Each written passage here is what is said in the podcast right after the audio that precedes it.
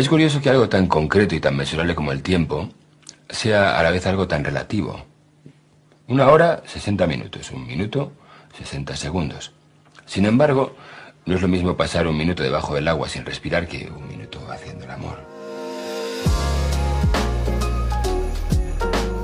No sé si esto me pasa solo a mí o es algo que va con la edad, pero cada vez tengo la sensación de vivir en un mundo más acelerado en el que todo va más rápido.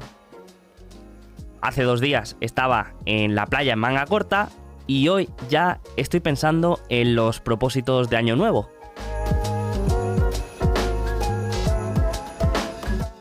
El otro día leía un dato sobre el tiempo que de media los inversores mantenían sus empresas. Mientras que este periodo era de una media de 8 años en 1950, a día de hoy, este tiempo ha pasado a ser de poco más de 5 meses. Podemos hablar de varios matices de este dato. Podemos decir que la vida de las empresas también se ha reducido, que la automatización de las operaciones ayudan. Pero lo que es verdad es que cada vez somos más cortoplacistas. O al menos de media. Y es algo que resulta bastante curioso, porque cuando preguntas a un inversor es muy raro que te diga que es inversor a corto plazo. Como escribía Peter Lynch en su libro de Un paso por delante de Wall Street, cuando hacía una conferencia siempre preguntaba quién de los asistentes era un inversor a largo plazo. Lynch explicaba que en los 11 años que llevaba dando charlas, nadie se había quedado con la mano bajada ni siquiera los day traders. Decía que la inversión a largo plazo se había vuelto tan popular que era más fácil admitir que uno estaba enganchado al crack que admitir que uno era un inversor a corto plazo.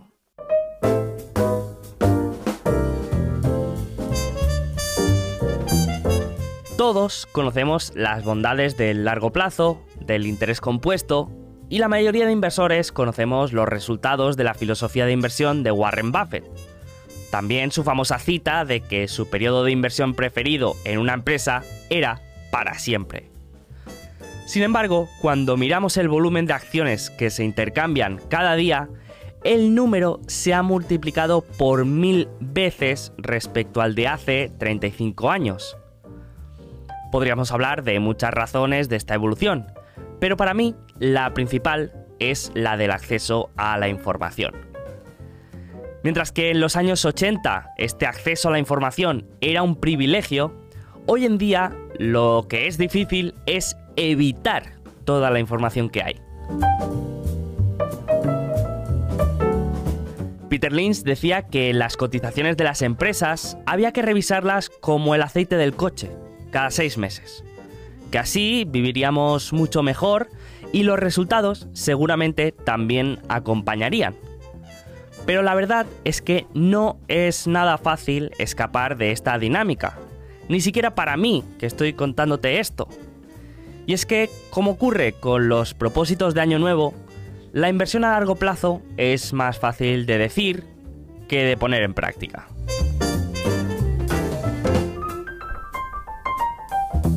Por suerte todavía hay esperanza y en la comunidad de inversión hispana tenemos la suerte de poder disfrutar de una generación que ha abanderado como pocos la inversión en valor, la orientación a largo plazo y sobre todo el sentido común. Y hoy viene a charlar al podcast precisamente una de las personas que estoy seguro que nos viene a la cabeza cuando hablamos de esta generación de profesionales de la inversión.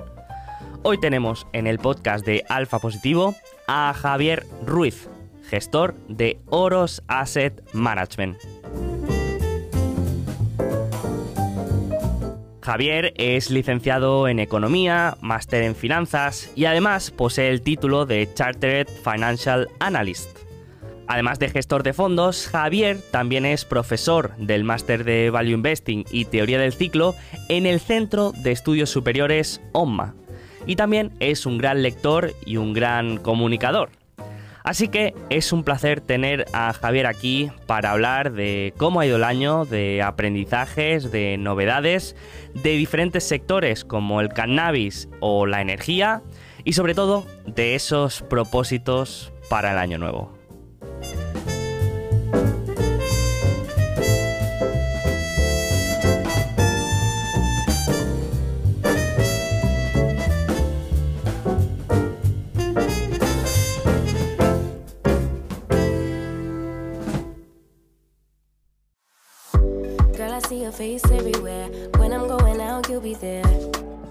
Antes de empezar, como siempre, una palabra de nuestros patrocinadores que nos apoyan cada semana.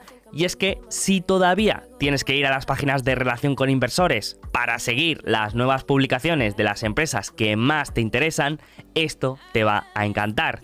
Porque con la app Quarter podrás hacerlo como si escucharas un podcast. Y además de forma 100% gratuita. En la app podrás encontrar todas las presentaciones y las llamadas trimestrales con accionistas de cualquier empresa en los más de 15 mercados disponibles que hay a día de hoy. Esta semana, por ejemplo, tienes material recién sacado del horno de empresas como Adobe, Heiko o Inditex. Y la tienes disponible tanto para Android como para Apple. Así que te animo encarecidamente a que la descargues y descubras la nueva manera de seguir empresas. Y ahora ya sí, Empezamos.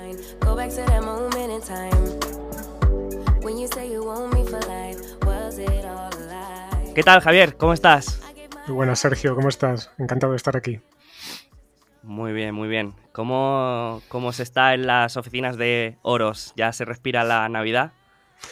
Pues ya se va acercando con ganas. En unos días me iré a, Las Palmas, que mi mujer es de allí a pasar unos días, a buscar el buen tiempo, así que con, ganas para desconectar un poco también de, estos dos años tan moviditos que hemos tenido. Qué bien, qué bien. Oye, pues me das un poco de envidia, ¿eh? porque, porque el frío aprieta ya por aquí. Eh, bueno, pues como te he dicho, es un honor poder tener una charla contigo. Ya sabes que soy seguidor tuyo y seguidor de, Oros, de vuestro trabajo, de vuestro fondo y por supuesto de las cartas trimestrales que, hacéis, eh, que, que, son una lectura que siempre recomiendo y que el, que el que no las conozca, pues obviamente dejaré todos los enlaces en la descripción de este programa porque son una auténtica maravilla, así que, muchas gracias. que mi enhorabuena. Ah, muchas gracias y, un placer también. Vamos, yo te escucho siempre que puedo, que lo sabes, porque el trabajo que haces también es, extraordinario y muy valioso para todos. Y, bueno, hace más o menos un año creo que estuvimos hablando con Alejandro, que también es del equipo Oros, en el que hablamos de, muchos temas también y, de, y también de, la gestión y de la filosofía de vuestro proyecto. Y te quería preguntar desde entonces eh, qué novedades habéis tenido, si ha cambiado mucho. Hemos visto que la filosofía Value está volviendo a hacerlo muy bien y este año lleváis un año espectacular, ¿no? Con un retorno que, si no me equivoco, está cerca del 34% sí, en, la cartera internacional estamos más o menos ahí, 33-34, la ibérica un, 23 este año también y, la verdad es que muy contentos. Al final un año es, un poco más anecdótico, pero como dices, desde que lanzamos Oros, pues poco más que era todo zancadilla un poco continua nuestra forma de, invertir. Primero el value estuvo unos años un poco defenestrado, ¿no? Por distintas dinámicas, luego la, triste pandemia pues fue un poco la la puntilla y parece que desde la vacuna, un poco la reapertura de las economías, pues todo lo que es value o lo que entendemos nosotros donde hay valor, que sobre todo son compañías pues más pequeñas o con negocios más cíclicos, está haciéndolo muy bien y, la verdad es que nos sentimos muy muy contentos. Pues enhorabuena, aparte en este año que está siendo difícil, eh, sobre todo esquivar las minas y las explosiones que, han habido en, algunos sectores, ¿no? Lo comentabais en, vuestra conferencia anual, tema de, bueno, de algunas tecnológicas que habían sido mm. beneficiadas por la pandemia y que parecía que, que, iban como un tiro y que de repente en, cuestión de semanas pues eh, se desploman. Así que tiene mérito más en este año que, hemos visto muchas, muchos grandes nombres caer, caer en picado, ¿no? Eh, también también estáis eh, con la campaña de los planes de pensiones. He visto que es algo que muchas veces, por lo menos a los más jóvenes, mm, yo todavía me considero joven, pues quizá no tenemos muy en cuenta, ¿no? Y no le prestamos mucha atención. Entonces, te quería preguntar para qué perfil de personas habéis creado este producto, cómo funciona y, en qué se diferencia la gestión de, por ejemplo, Oros Value Internacional y Oros Value Iberia. Bueno, empezando por lo último, a nivel de gestión no hay ninguna diferencia con Oros Value Internacional, es la misma estrategia, las mejores ideas de inversión que encontramos en todo el mundo, incluyendo Iberia, pues las metemos en esta cartera internacional y pues el plan de pensiones entonces, tiene lo mejor que encontramos con, nuestro trabajo de análisis. Sobre las ventajas del plan de pensiones, pues bueno, como todos sabemos, tiene la, fiscalidad ventajosa con, las aportaciones, aunque es verdad que poco a poco y tristemente, ¿no? El gobierno está metiendo mano y quitando un poco los incentivos. Todavía hoy nos podemos beneficiar algo fiscalmente. Entonces, bueno, antes de que termine el año, pues sí que a quien se esté planteando invertir o no, pues le animamos desde aquí a hacerlo porque todavía puede aprovecharse de, esa ventaja fiscal con ese importe máximo de, de 2.000 euros. Entonces, al final, es como el fondo, una filosofía de muy largo plazo para ir haciendo crecer eh, nuestros ahorros eh, como referencia, y esto no quiere decir nada futuro, pero las rentabilidades que, por ejemplo, nosotros hemos conseguido anualizadas desde 2012 con esta estrategia, pues es del 12% anual, obviamente con, los vaivenes, entonces nos parece una forma muy buena de ir componiendo y hacer crecer nuestros ahorros, sabiendo siempre eso, que una visión de muy largo plazo. Perfecto. Entonces, mm, podríamos verlo como una mezcla entre el Oros Value Internacional y el, y el Iberia, ¿no? Tenéis mm, las mejores ideas de que encontráis en. Bueno, no, en, realidad sería la réplica de Oros Value Internacional. El ibérico es exclusivo España y Portugal y el internacional es el fondo, es la cartera modelo. Aglutina vale, vale, vale, vale. También las españolas y, las portuguesas. Es verdad que otras casas mm. distinguen, ¿no? El internacional de la parte de Iberia, nosotros desde el principio decidimos que el internacional tenía que ser el, fondo modelo de, lo mejor que encontramos. Entonces podríamos esperar el mismo retorno que el Horus Value Internacional, pero con esas ventajas fiscales que tiene un plan de pensiones, ¿no? Eso es. Eso es. Mm. Esa es la idea. Perfecto, perfecto. Pues animo a todo el mundo a que le eche un ojo porque yo es una cosa que, siempre he ignorado bastante y que cada vez, pues, mm, oye, pues voy intentando entender y haciendo mis números y, mis cálculos para ver si, si puede tener sentido, ¿no? Perfecto.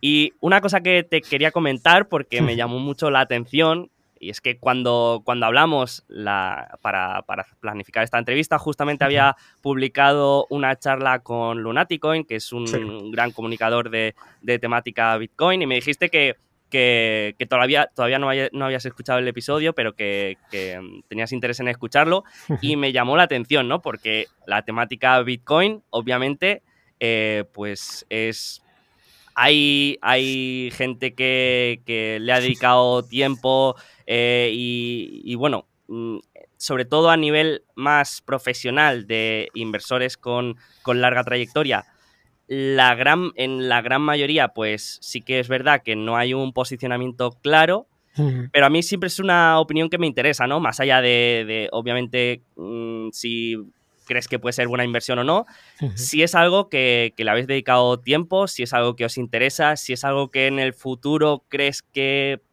puede ser invertible o si directamente lo descartáis. ¿Cómo lo veis este tema? Sí, aquí hablo más, más por mí, ¿no? Más, más que la visión de Oros es un poco mi, visión. A mí me interesa mucho desde hace años pues el tema monetario. Sigo bastante a la Escuela Austríaca de Economía, entonces pues siempre esa parte de, del buen dinero, de cómo tiene que ser una política monetaria, el oro y demás, pues siempre me, me ha llamado mucho la atención y trato de aprender pues con el tiempo que voy sacando todo lo, que puedo. Entonces, en el caso de, Bitcoin, pues es verdad que desde hace dos o tres años lo voy siguiendo con, más interés, a raíz de que gente conocida también de este mundillo, pues me iba comentando, al principio tenía como algo, pues, pues, lo típico, esto es, esto es muy especulativo, no entiendo nada, no, no es tangible, eh, seguro que es humo y, no le echaba así mucha, no le ponía mucho interés, entonces bueno, fui leyendo un poquito y, y sí que es verdad que tiene ciertos atributos que, me llaman mucho la atención, ¿no? Como el carácter de tener la oferta eh, limitada, el que sea absolutamente descentralizado, que es como debería ser un, buen dinero, y, que está en un punto ya que tiene un efecto de red pues, pues brutal que hace que sea muy difícil que surjan otras criptodivisas con estos atributos porque le puedes copiar, pero, pero ya no tienes ese efecto de red. Entonces, bueno, tiene cositas que me llaman la atención. Dicho esto, no soy eh, ningún experto. No sé ni si esto va a valer 100.000, 200.000 o cero. yo no descarto ningún escenario. Lo mismo dentro de dos años ha desaparecido Bitcoin y todas las criptodivisas y se acabó. Entonces, bueno, no, no lo veo como algo que recomiende invertir, salvo pues eso de a lo mejor funciona y si quieres meter un poco como algo especulativo a ver qué sale, pues lo puedo entender, ¿no? Pero tampoco tengo ese, esa fe un poco ciega en la dinámica Bitcoin de que hay que estar invertido sí o sí porque va a sustituir el dinero. No lo sé, no, tengo ni idea, es muy difícil. No, pero me, parece curioso porque quizá hace dos años, eh, yo creo, tanto si mm, te hubiera preguntado a ti como si me hubieran preguntado a mí, yo creo que la visión hubiera sido, mm, esto es mm, humo, es especulativo, eh, una burbuja y, y después, lo que has comentado, ¿no? Al verlo desde el enfoque austriaco, claro. yo creo que hay cosas que, tienen mucho sentido, ¿no? Y ahora, lo que estoy viendo eh, cuando hablo con algunos profesionales, que siempre me gusta, pues, em, al menos sacar el tema para ver en lo, que, lo que tú dices, ¿no? No lo veo como invertible, pero, oye, es algo que me interesa y me parece curioso, ¿no? Y, y lo que estoy viendo ahora es que cada vez, pues, eh, vale, quizás no invierto, pero ya hay cosas que me parecen interesantes, ¿no? Y, y sí, sí, veo que ha, habido esta evolución un poco. Y, en mí también, yo el primero, porque. A mí me encantaría, que, me encantaría que funcionara por, todas las implicaciones que, podría tener, ¿no? A nivel de. Quitar un poco el dinero del control de los bancos centrales y de los gobiernos que al final lo pervierten, van generando inflación, van destruyendo poder adquisitivo y es una forma clara de, de protegerte, con salvedades, porque habría que buscar, y aquí esto es técnico y tampoco lo vamos a, explayar, ¿no? Pero habría que, buscar cómo hacer que el Bitcoin fuera suficientemente elástico y demás para que fuera un buen dinero, pero es muy complicado. Entonces, bueno, intelectualmente me atrae mucho, pero lo que tú dices, ya pues por ir aprendiendo. Otra cosa es el tema de si tiene sentido invertir, no tiene sentido, y eso ya cada uno con sus circunstancias, ¿no? Sí, sí, totalmente de acuerdo. Genial. Pues hace poco estuve, bueno, eh, hace dos días que publicasteis vuestra conferencia anual en vuestro canal de YouTube y estuve viéndola y, habíais, eh, me fijé que, hablabas en el tema más de, digamos, macroeconómico, que hablabas de dos focos principales de incertidumbre, creo que lo mencionabas así, que uno eran los cuellos de botella y otra otro era el de las políticas que había en China. Estos, em, bueno, podrías comentarlos un poco y también ver, te quería preguntar si no ves también la inflación como una variable importante actualmente en la economía. Sí, sí, sí. La, inflación seguramente sea hoy el, foco que más nos, preocupa y está muy relacionado también con, los cuellos de botella, que es ese primer foco de, incertidumbre o de tensionamiento que llevamos teniendo, pues eso, los, el último año y medio, más o menos. Al final, pues eh, lo que todos hemos, hemos visto, ¿no? Con la pandemia, pues se paralizó todas las economías del mundo, la demanda se colapsó, entonces, pues muchas empresas que hicieron, pues dejaron de meter dinero en, su capital fijo, en mantener las fábricas, la maquinaria, el nivel de producción y, demás, porque no tenía sentido, ¿no? La demanda había desaparecido absolutamente. ¿Qué sucede? Que se recupera la, demanda y la oferta no se puede ajustar tan rápidamente, ¿no? Tienes que ir metiendo esas inversiones para reactivar, para arreglar incluso maquinaria o procesos productivos que se han quedado eh, por esa fase de parada, pues que necesitan tiempo ¿no? para, llegar a, la demanda y eso genera tensionamientos y, cuellos de botella que hemos visto pues, en los semiconductores, etcétera, etcétera. ¿no?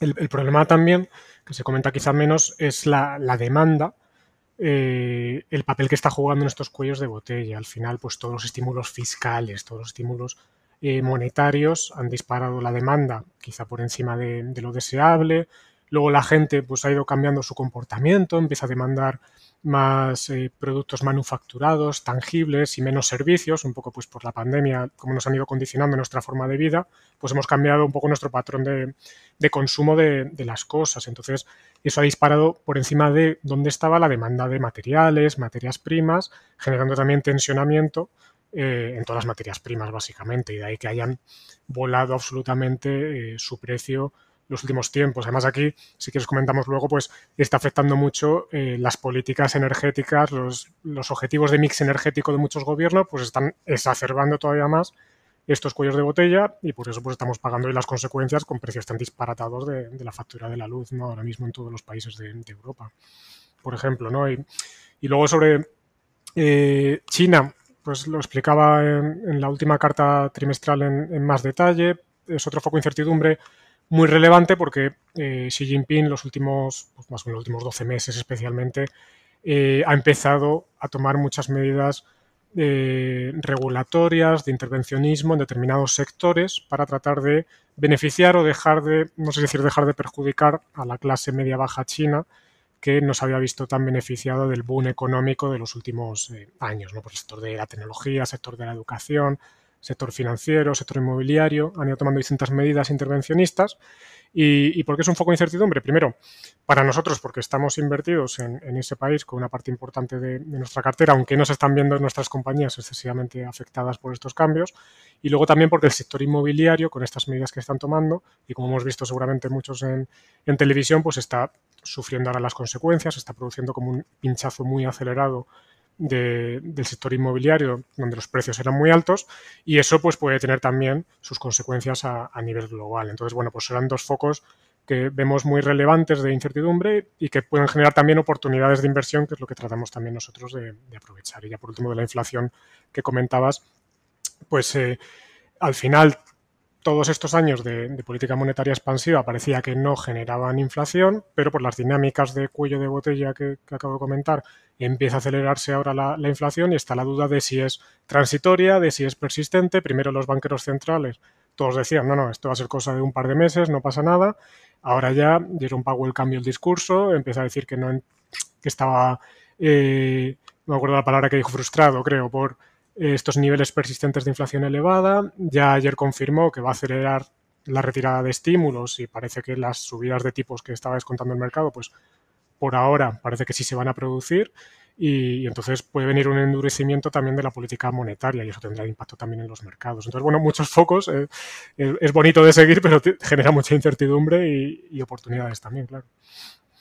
Sí, sí, sí, desde luego, o sea, ahí yo estoy viendo muchas variables que, son, que son significativas, que no, saben, no sabes cómo van a evolucionar ni qué impacto van a tener.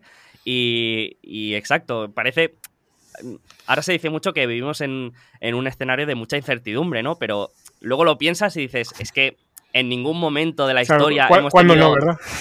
claro, en ningún momento hemos tenido certidumbre de lo que iba a pasar, ¿no? Entonces, eh, yo creo que es nuestro estado natural y... Exacto, y, al final es pues tratar de ver qué está descontando el mercado, qué están descontando las compañías y, vas navegando un poco en función de eso y buscando las oportunidades pues más rentables y con menos riesgo para cada, para cada situación, pero lo que tú dices, la incertidumbre siempre va a haber en todos los sectores, en todas las compañías, a nivel global, y, porque es que es inherente a la naturaleza humana, es que no puede no, haber incertidumbres así.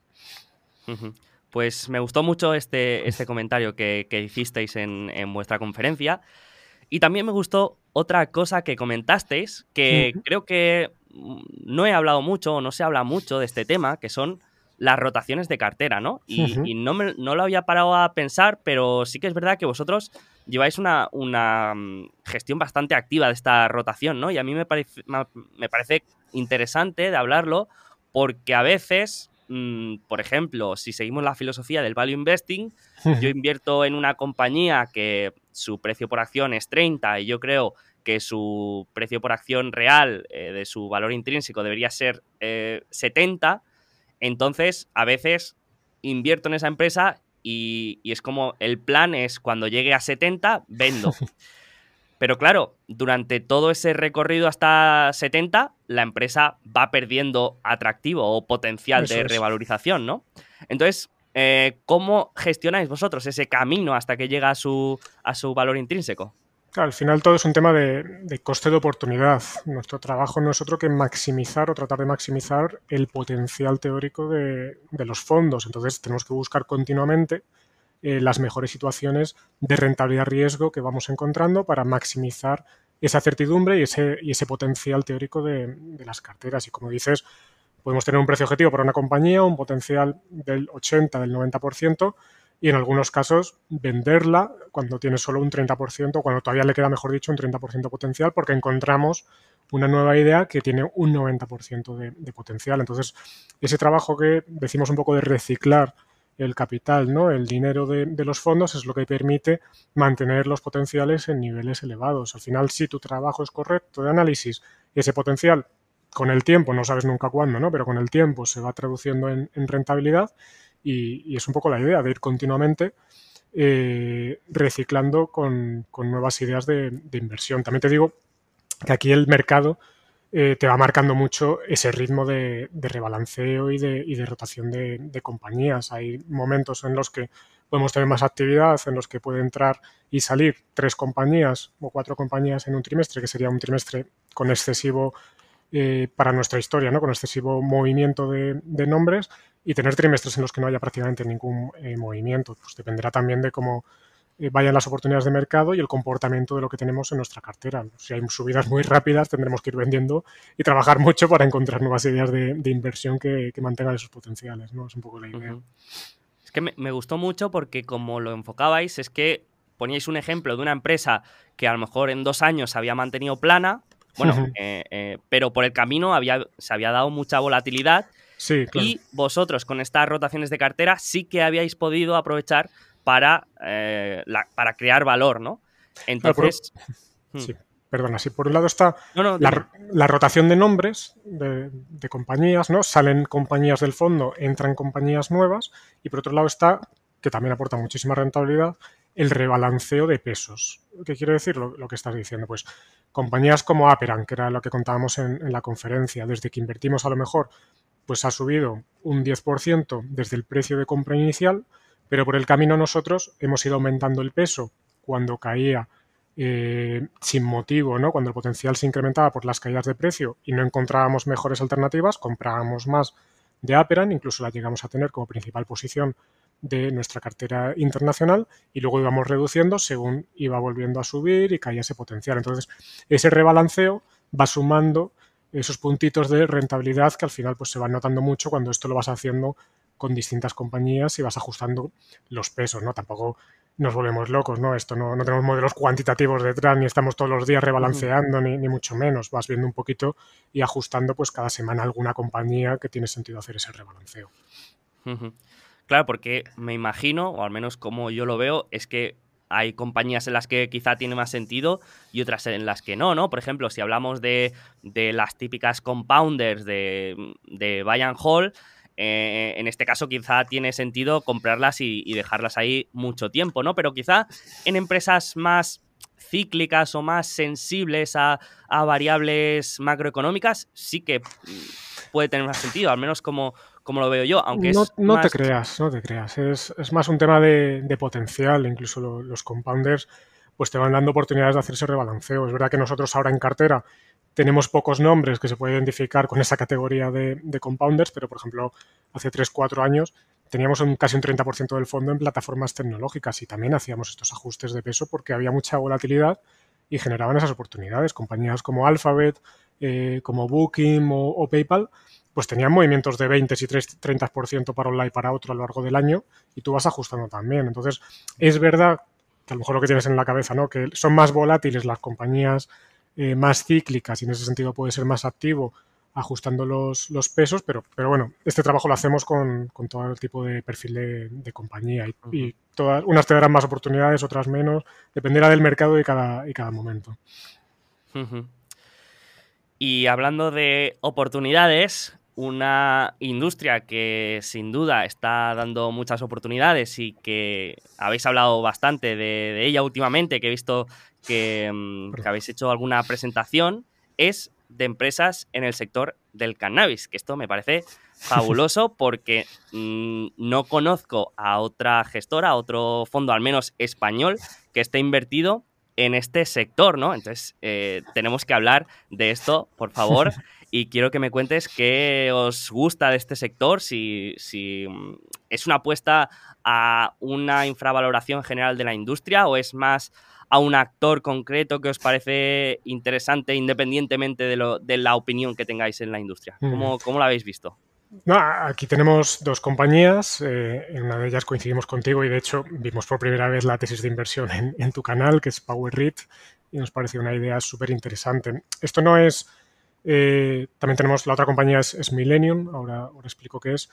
eh, no es una inversión pensando en que el sector del cannabis va a ir muy bien ni nada por el estilo. No, hemos estudiado en gran profundidad tampoco los jugadores que hay en, en, la industria, aunque es verdad que las dinámicas en el mercado de Estados Unidos pues parece bastante favorables, ¿no? Tienes un, crecimiento doble dígito esperado en el consumo para los próximos años y tienes una regulación que cada vez está siendo más, más favorable y parece que la administración Biden pues quería hacer eh, aprobar el consumo de cannabis en, ya con una ley federal, ¿no? A nivel nacional, porque ahora ya son eh, solo a nivel estatal para consumo recreacional, consumo eh, medicinal y cada estado pues tiene sus, sus dinámicas, ¿no?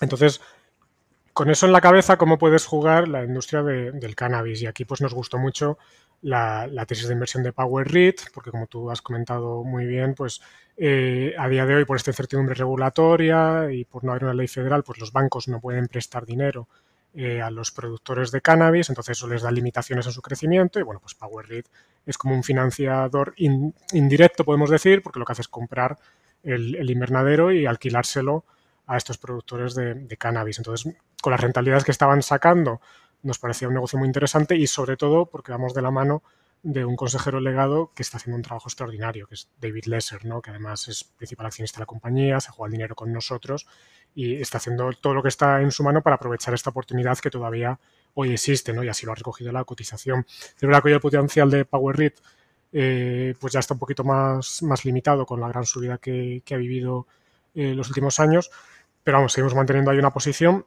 y luego donde vemos mucho más atractivo en estos momentos es en Millennium, que es el principal cliente de PowerRead, que es un productor de, cannabis y que también está eh, controlado, tiene como principal accionista David Lesser, que es también el consejero delegado. Millennium era el vehículo de inversión que tenía David Lesser pues, para hacer otro tipo de, inversiones en, compañías, vio la oportunidad del cannabis también, de ser cliente de, de PowerRead y eh, lo que están haciendo pues es, entre otras cosas, explotar el mayor invernadero que hay en Michigan, que lo controla Power donde tiene unas perspectivas pues, eh, extraordinarias para los próximos años. La compañía es muy pequeña, cotizaba en el mercado Expert Market, es súper líquido, es lo más complicado que hay para, invertir, tiene muchas limitaciones. Ya ha salido al Pink Market, que es el mercado OTC, eh, digamos, donde ya pues puede invertir más, más gente, con lo cual irá ganando poco a poco liquidez la, compañía. Y entonces esto generaba eh, y está generando, pensamos, una oportunidad muy clara de, inversión porque no la conoce nadie. Eh, acaban de empezar el negocio de cannabis y ahora es cuando están dando la, información y bueno, pues te puedes comprar este negocio que tampoco es que no se enamore, pero es que te está cotizando a un PER a lo mejor de tres veces. Y encima vas de la mano de alguien que históricamente ha repetido ya esta jugada de componer muy rápido el valor para los accionistas. Entonces, bueno, Sí el sector nos parece que tiene su atractivo, pero vamos más por el tema de ir de la mano de, este excelente gestor que es David Lesser. Es que yo, la verdad, no quería hablar mucho de, Millennium porque es una empresa que todavía no se puede comprar para, para el inversor privado. Sí, no sé, en, el, en, el, Pink Market tampoco, ya tengo dudas ahí. En el Expert Market sé que no podía, en el Pink tampoco.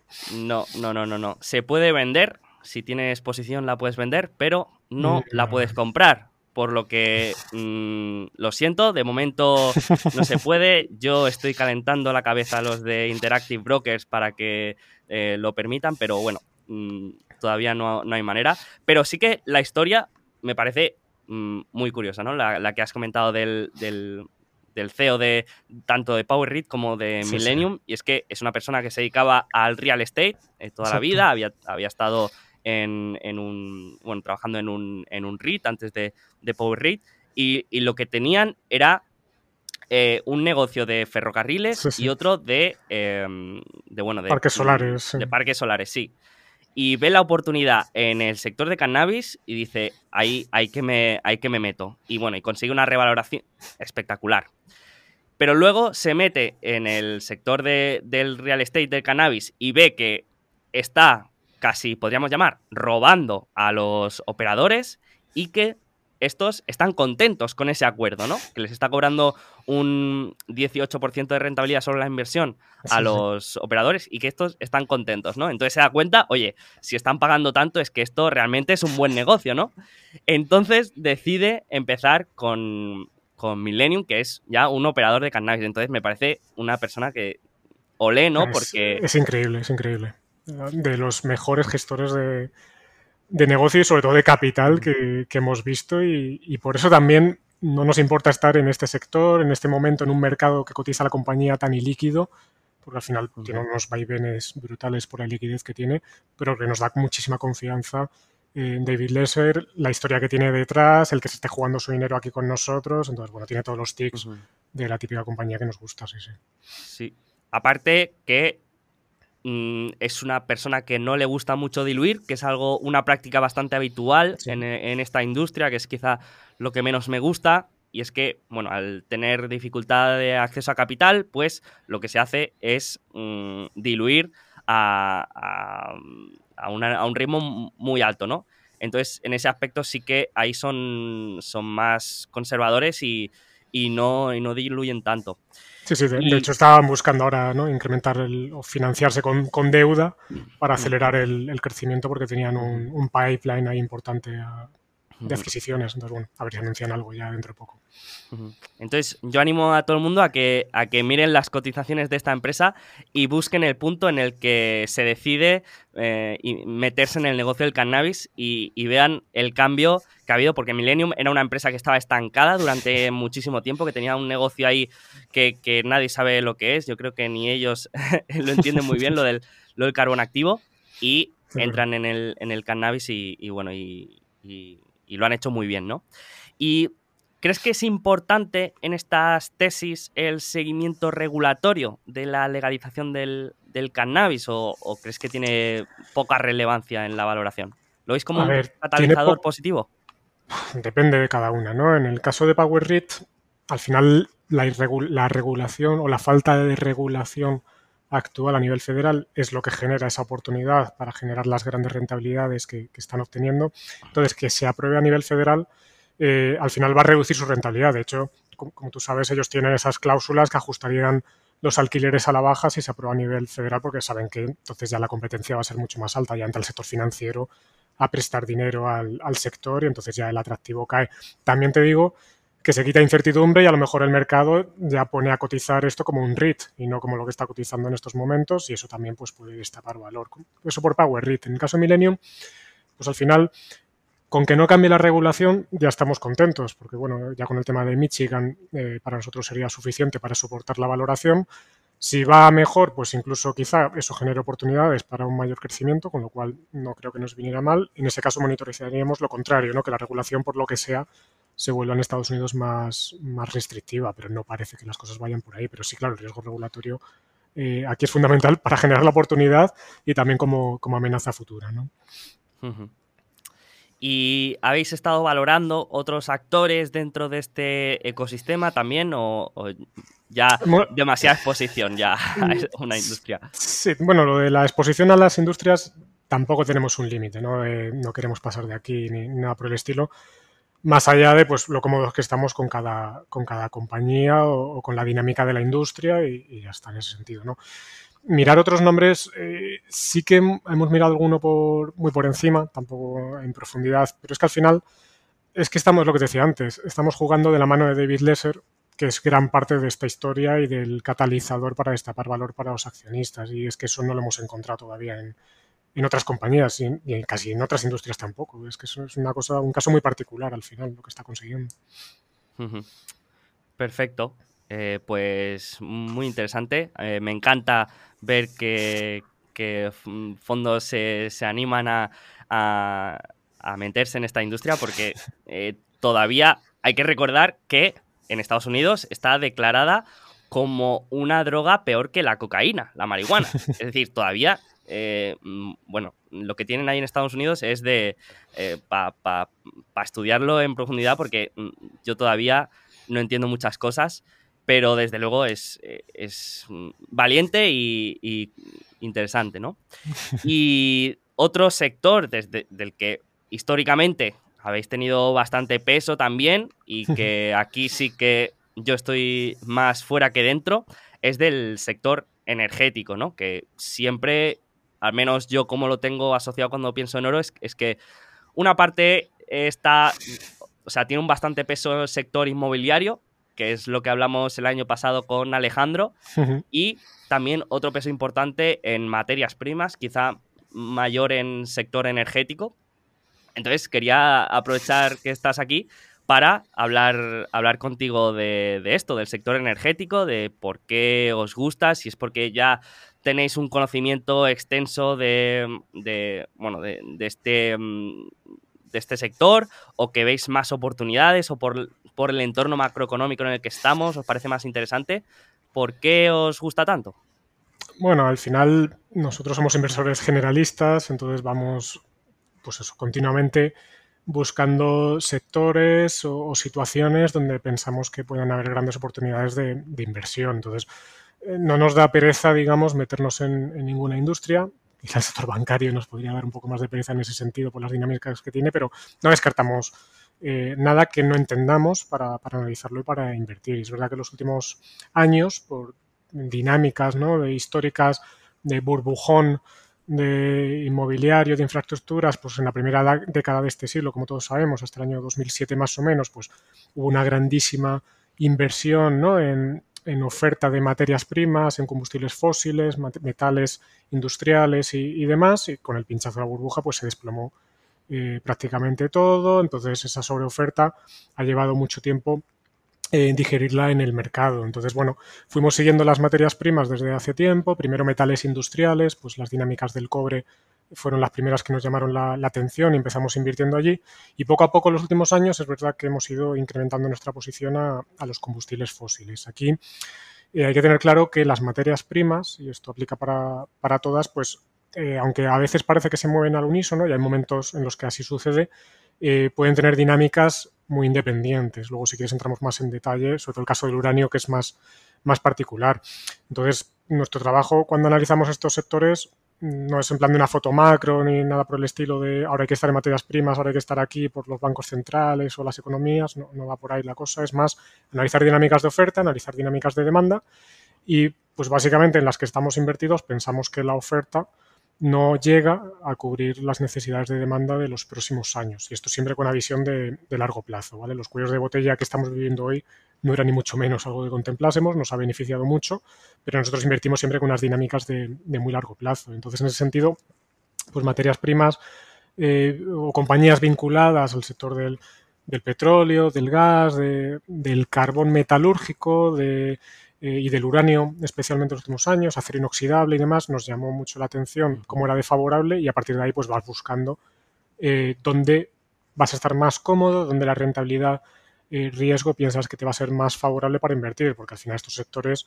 eh, son complejos de acertar el momento bueno para, para, que se genere o se destape esa oportunidad. Si tu tesis de inversión tarda en cumplirse, por mucho que tengas razón, si vas de la mano de una compañía equivocada, puedes perder mucho dinero. Entonces tratamos de ir, pues eso, de los productores de bajo coste, compañías con poco o nada deuda y con eh, márgenes suficientes, capacidad de generar caja en entornos también complicados, que te ayuden a sobrevivir si la tesis se va retrasando. ¿no? Entonces, bueno, eso sería un poco en, términos generales lo que tratamos de, buscar y por qué pensamos que puede tener sentido ahora. Es que yo también, eh, igual que, el Bitcoin, he ido aprendiendo más sobre, sobre este tema y hace unos años quizá me hubieras dicho que inviertes en carbón metalúrgico y yo habría pensado, pero mm, ¿a quién se le ocurre, no? Si ahora cada vez se utiliza menos, si todos los gobiernos están desincentivando el uso de este, bueno, de, de todos los, em, las, las, fuentes de energía más eh, contaminantes. Pero claro, luego vas aprendiendo y también a través de la visión y del enfoque austriaco que no importa, o sea, sí que importa, pero no es solo que suba o baje la demanda, sino lo que importa es la relación que haya entre la oferta y la demanda. Es decir, aunque el carbón metalúrgico cada vez la demanda vaya menos por razones lógicas, no importa si eh, mientras la demanda va bajando, la oferta también va bajando a un mayor ritmo, ¿no? Entonces, eh, cuando descubres esto, pues eh, dices, vale, ahora sí que sí que tiene sentido. Y de hecho, quizá estamos en el momento en el que mm, menos demanda haya de, carbón metalúrgico, pero en el, en el que ha hecho un año espectacular, ¿no? Entonces, em, si quieres, lo que podría ser interesante aquí podría ser ir viendo cada, cada uno de estos, podríamos hablar, por ejemplo, del petróleo, del gas, del carbón y del uranio, que son los, creo que tenéis alguna posición en cada uno de estos, comentar por encima o dar cuatro pinceladas de las dinámicas de oferta y demanda, mm, ver en qué situación se encuentra cada uno y eh, relacionarlo con, alguno de, vuestras posiciones, ¿no? Entonces, si quieres, eh, podemos empezar por el carbón, que es el que hemos comentado, que hemos dicho que lleva un año espectacular, que lo ha hecho muy bien. Entonces, ¿qué, ha pasado este año? ¿Que ¿Ha habido algún catalizador? Vale, aquí primero hay que distinguir dos tipos de, de, carbón, que es importante. Está por un lado el carbón térmico, y por otro lado el carbón metalúrgico. ¿vale? El carbón térmico es el que se utiliza como combustible fósil para generar eh, electricidad, ¿no? Es el que siempre se usaba hace muchos años como principal fuente de generación de electricidad en, todos los países y bueno, que poco a poco, según se desarrollan las economías, pues vas tirando menos del carbón porque contamina mucho, emite mucho CO2 y vas pues yendo más a, al gas, a renovables y, y demás, ¿no? Entonces, y el carbón metalúrgico se utiliza para la fabricación, la producción de acero en, altos hornos. Entonces está más relacionado con dónde esperas que va a estar el acero y también sobre cómo se fabrica ese acero, porque también es importante saber que históricamente se hacía con altos hornos y ahora eh, también hay una tecnología que se llama de arco eléctrico que no necesitaría este carbón metalúrgico. Entonces hay un efecto sustitución que también hay que tener en cuenta a la hora de hacer esas estimaciones de oferta y de, y de demanda. Nosotros Llevamos pues, dos años, tres años invertidos en carbón metalúrgico, pero también hemos mirado siempre muy de cerca el, carbón térmico, porque las dinámicas nos parecía también muy, muy interesantes y no descartamos en algún momento invertir en, alguna compañía. ¿Qué está pasando con los dos carbones eh, este año que han tenido una subida espectacular? Pues bueno, hay, varias dinámicas en juego. Por un lado, el mayor consumidor eh, de estos carbones es China, y históricamente pues lo que hacía era importarlo sobre todo de, países como, Australia, ¿no? Entonces ha puesto en eh, los últimos años China una restricción a las importaciones del carbón de Australia por peleas eh, de pues, temas políticos, ¿no? De declaraciones de uno, declaraciones de otro y al final pues eh, igual que Trump tuvo sus guerras ¿no? con, con, China, pues China las ha tenido también en los últimos tiempos con Australia. Entonces cada vez se ha ido haciendo más exageradas esas restricciones y entonces China eh, tuvo que empezar a buscar importar ese carbón de otros países que no fueran Australia. Y esto se ha juntado a la vez con dinámicas que también nos impacta al gas y demás, de reactivación que comentábamos antes de la economía, con lo cual la demanda de consumo de carbón, de gas y demás en China, pues se ha disparado este último año con esta reactivación y sin embargo eh, pues la oferta no estaba siendo suficiente por también las dinámicas que comentábamos de que se había parado todo, se ha generado cuellos de botella en ese momento en el que se ha reactivado, tanto la economía de,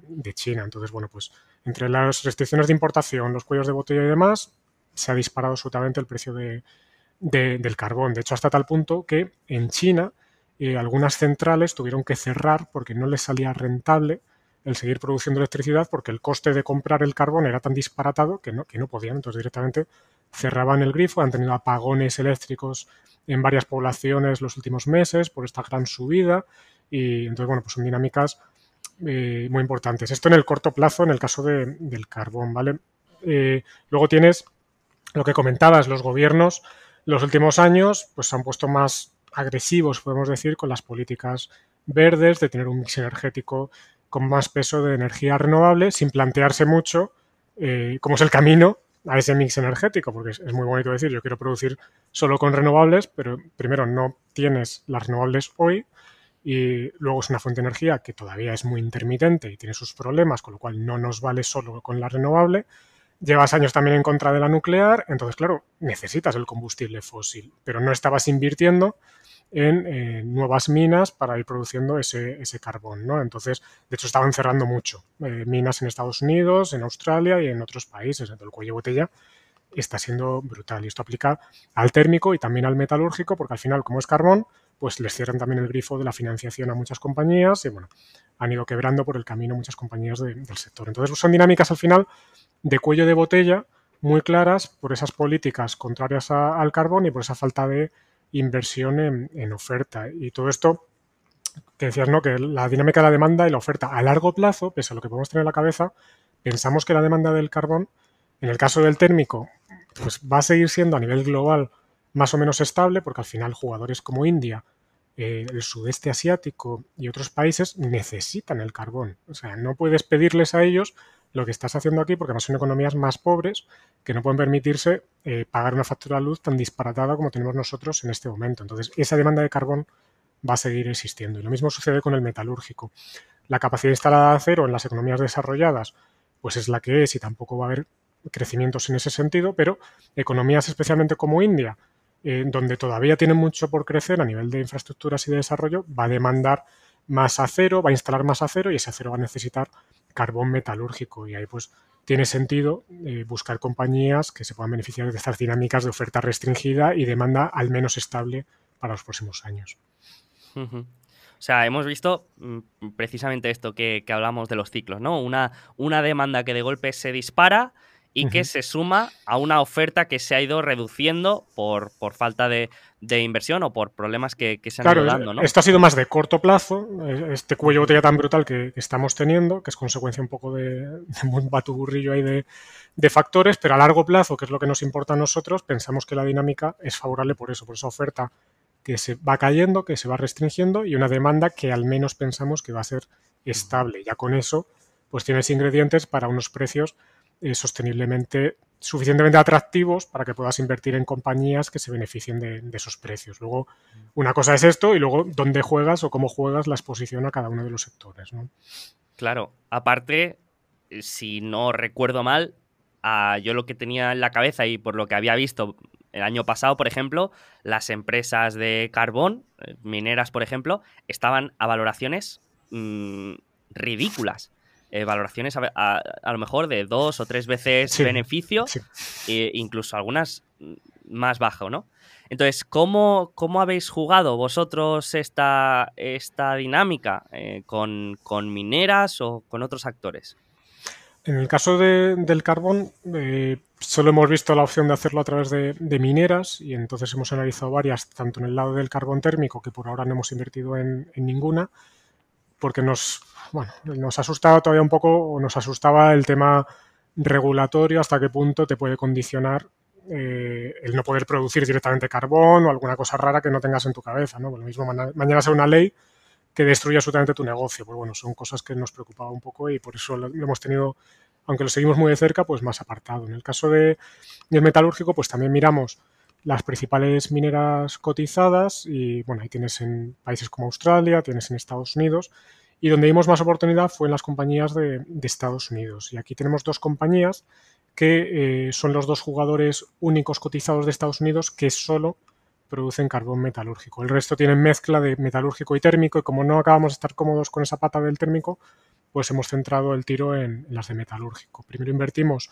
hace dos tres años, que todavía mantenemos la posición en, Warrior Met Coal, que eh, además de ser principal productor o estar solo centrado en el carbón metalúrgico, exporta todo ese carbón fuera de, Estados Unidos y además tiene un carbón de muchísima eh, calidad, lo que se dice muy poco volátil, es un carbón eh, muy compacto, que genera pocos residuos, contamina menos, entonces es el carbón por el que se paga más en los mercados eh, internacionales. Se asemeja mucho al carbón australiano, que es el de mayor calidad, y eso nos gustaba mucho, ya que vas a invertir en este sector, pues encima estás invirtiendo en el mejor producto que puedes encontrar. Y además, a nivel de, costes, no estaban tampoco muy mal situados, eh, con una estructura variable que le permitía afrontar pues, momentos malos de, precio para seguir generando caja. Como decía antes, pues cuando inviertes en materias primas es importante ir de la mano de compañías que pueden generar caja en cualquier entorno y Warrior Metcall pues ha demostrado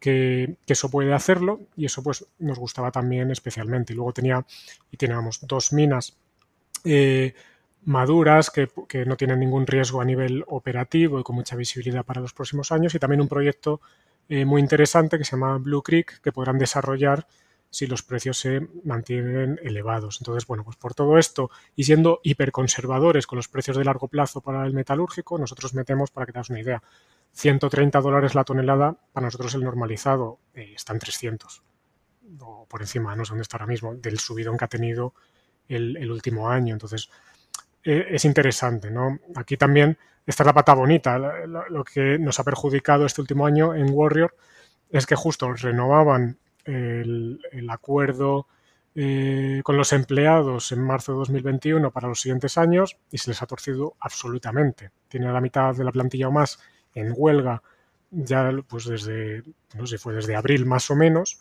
con lo cual tiene una mina parada y la otra funcionando pues al 70-75%, con lo cual no te has beneficiado tanto como nos hubiera gustado de, este entorno. Pero bueno, más o menos eh, anda un guidance para el próximo año de lo que pueden hacer para paliar si no consiguen solventar el tema de la huelga y, por eso estamos todavía cómodos en, esta compañía. Pero bueno, por ese lado nos ha perjudicado en el caso de, Warrior. Sí, es que hemos hablado de, variables macroeconómicas y otra que, que, bueno, sí que se está hablando, pero quizá no se le da tanta importancia, es la escasez de mano de obra que se está viviendo en Estados Unidos, que mm, asusta un poco. Es, eh, llamativo. Cuanto menos es, llamativo, ¿no? Lo que está pasando de, con tanto eh, ayuda, ¿no? Gubernamental y, demás, parece que la gente prefiere seguir en, casa llevándose esta, esta ayuda que ir a trabajar o los sueldos no son suficientemente atractivos, no sé, todo esto al final va a empujar a un alza en, los salarios sí o sí, tiene toda la pinta y entonces los trabajadores se están viendo más fuertes en este entorno y por eso pues pueden apretar las tuercas como se lo están haciendo a, Warriors, ¿no? Que algo hace un año o dos quizá era impensable y de repente te has encontrado con, con esto que no tenías en la cabeza, todo parecía que iba bien y de repente fasca una huelga que ya lleva meses durando, que se dice pronto, ¿no? Que, la gente puede aguantar tanto una huelga. Y otra compañía que, no sé si tenéis, porque también habéis hecho rotación, había leído en la última, en la última carta, es Ramaco Resource, que, también es. Ramaco eh, nos ha ido muy bien además. Está, eh, invertimos este año, hace unos pocos meses.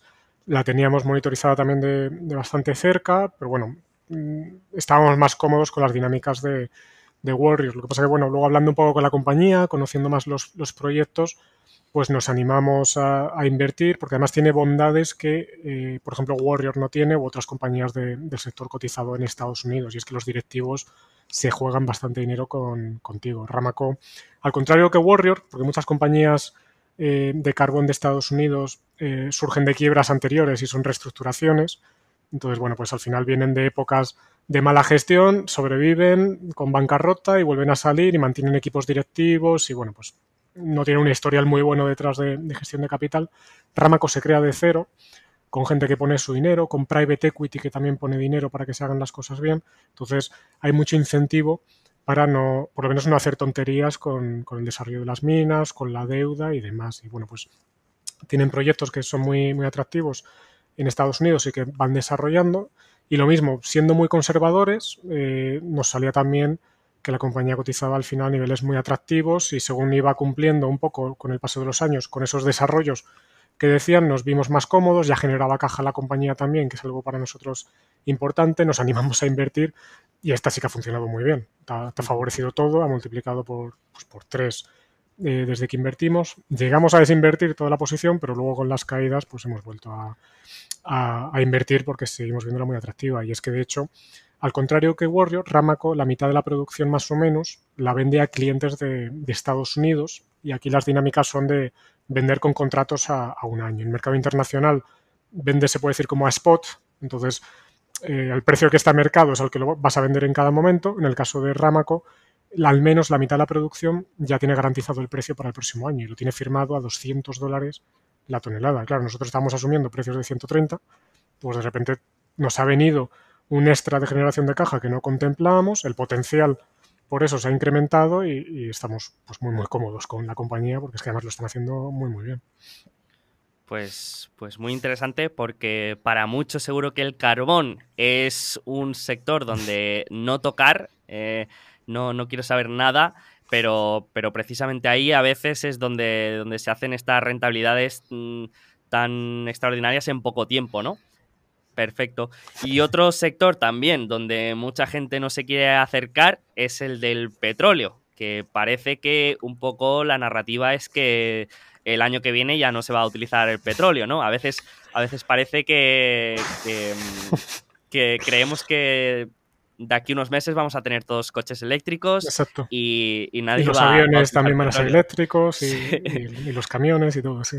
Claro, pero la realidad es un poco distinta, ¿no? Y, y en realidad sí que es verdad que una parte importante es del consumo de petróleo de coches, pero el petróleo tiene mucha más demanda y otros usos que, que para gasolina, ¿no? Sí, aquí es verdad hemos pasado de, unos años atrás en los que el run run era el pico de oferta que nunca llegaba y, los últimos años está siendo el pico de demanda. Hemos pasado de un, extremo un poco al otro y, creo que hay más verdad en lo primero que en lo segundo y eso va a marcar las dinámicas también de largo plazo que como te decía es lo que nos interesa a nosotros a la hora de, invertir. Dicho eso, el petróleo es la materia prima más, complicada de analizar las dinámicas de demanda y oferta. Vamos siempre con con bastante respeto. Además, hemos tenido experiencias un poco malas históricamente de, inversión precisamente porque la tesis se ha ido retrasando más de lo que nos, gustaría. Pero bueno, es verdad que, por el lado de la demanda se habla de la muerte un poco del petróleo por la llegada del vehículo eléctrico y es verdad que juega su papel porque el transporte supone más o menos, el, creo recordar, el 65% o algo así de, del consumo de, petróleo. Pero bueno, ese transporte incluye mucho de camiones para el transporte de mercancías. No veo una flota de camiones eléctricos todavía haciendo, haciendo eso. Los aviones también.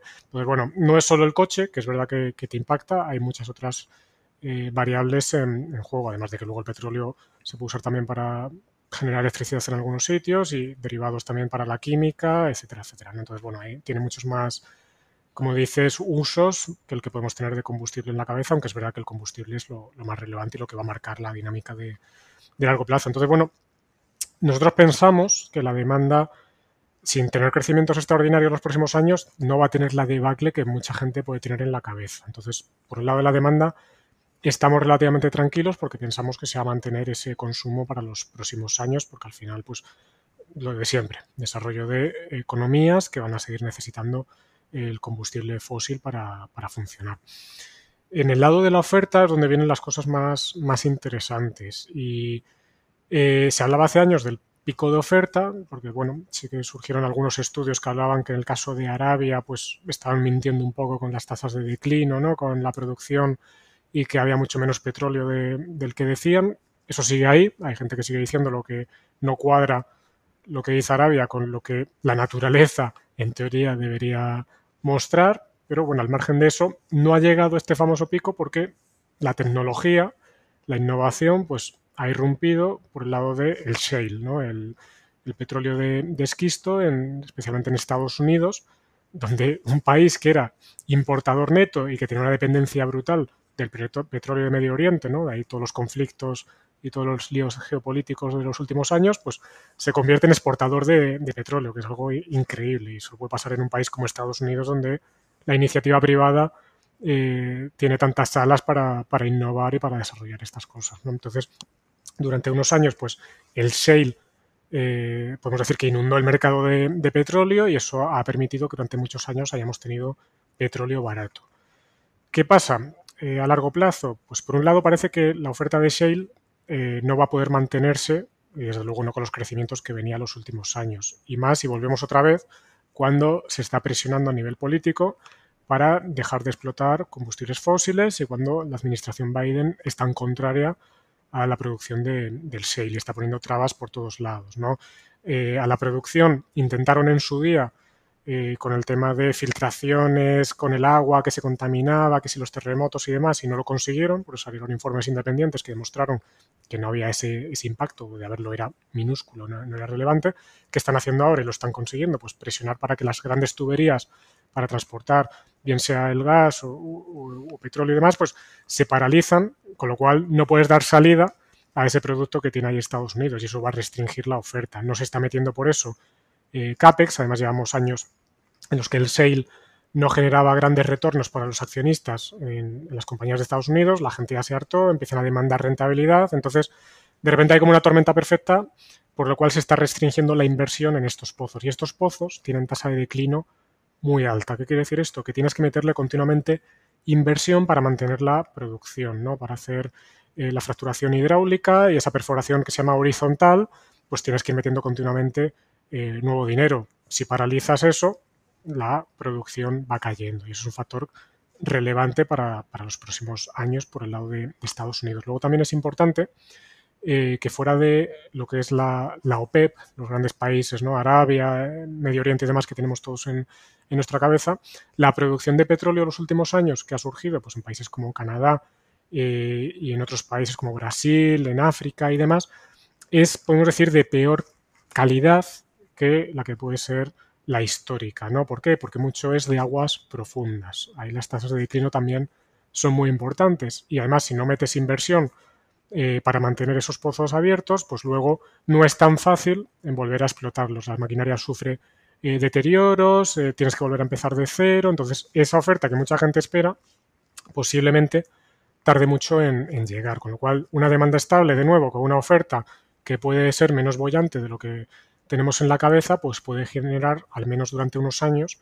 esos cuellos de botella que hemos mencionado tantas veces en, hoy, ¿no? Y, que pensamos que también en el petróleo puede, puede darse, ¿no? Y luego a nivel de, también es interesante, ¿dónde está el coste marginal de producir el, petróleo, ¿no? Porque una cosa es el coste eh, marginal operativo, ¿no? Que puedes rondar más, pues, a lo mejor los 30 dólares, los 40 dólares, pero luego es cuánto eh, están dispuestos a asumir los grandes productores y al final entre lo que vas a destinar para recomprar acciones, para pagar dividendos, y para otros proyectos de renovables que muchas petroleras están diversificando y demás, pues vas a exigir eh, un precio más elevado para producir. Y más o menos el consenso es que al menos 65, 70 dólares como mínimo hacen falta para, que la oferta eh, se mantenga y para que vaya creciendo pues precios incluso más elevados. Y por eso pues nos parece una dinámica bastante interesante. También te digo que es la materia prima más compleja porque la oferta es muy, muy cambiante. Lo mismo el sale de repente en Estados Unidos hace unos días, ¿no? Volvían a decir, no, no, hay que volver a aumentar un poco la producción, que es que no llegamos, ¿no? Ya han visto las orejas ahí al lobo el gobierno, entonces lo mismo ahora nos inundan otra vez con el sale. No, parece, pero, pero son, son dinámicas un poco más complejas y cambiantes.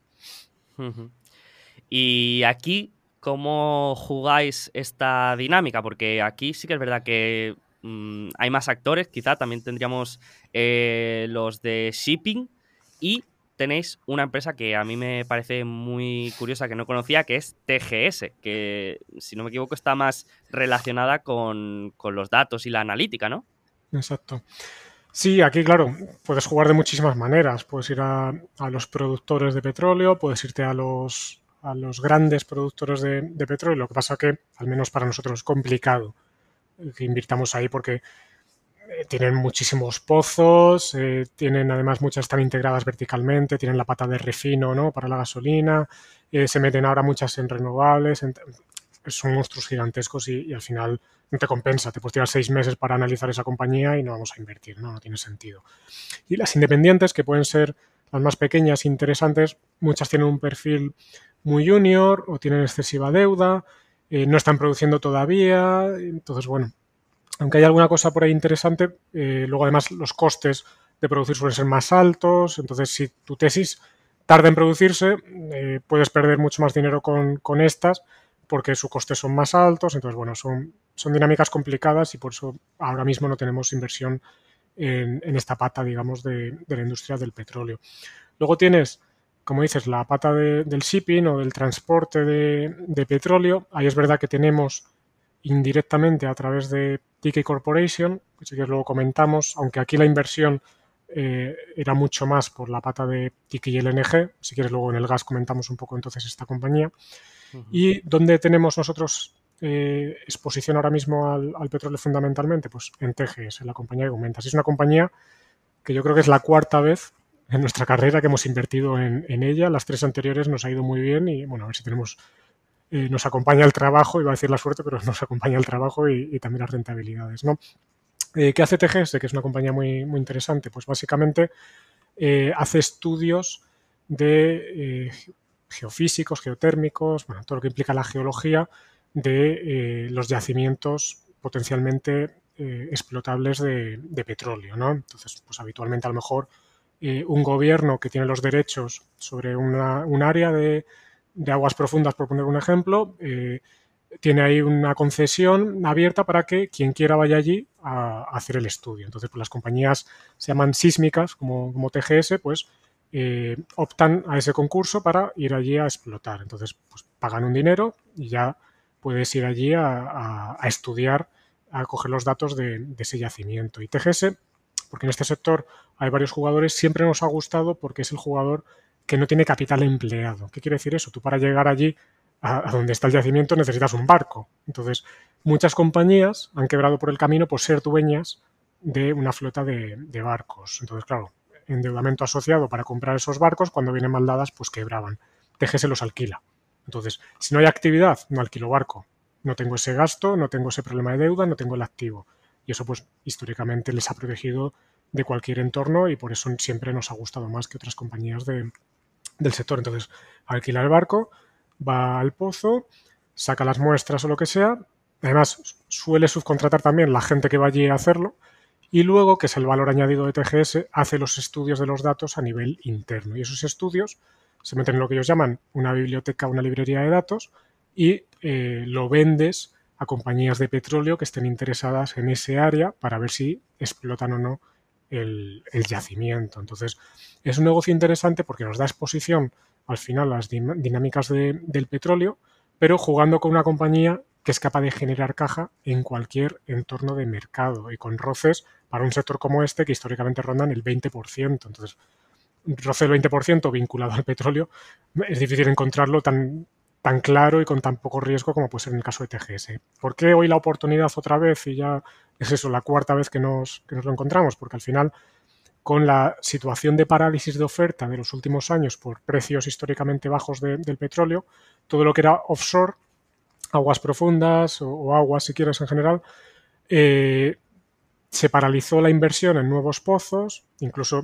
se cerraban algunos, entonces no se está contratando o comprando los datos de TGS o no hay interés de las petroleras por mirar nuevos pozos para contratar los servicios de TGS. La actividad está absolutamente en mínimos. ¿Por qué nos gusta? Pues la dinámica que te he comentado y es que además los pozos, los, actuales, los que se producen, tienen tasas de declino, pues a lo mejor del 6-8% anual. Hace falta ir reponiendo ese petróleo, hace falta nueva producción.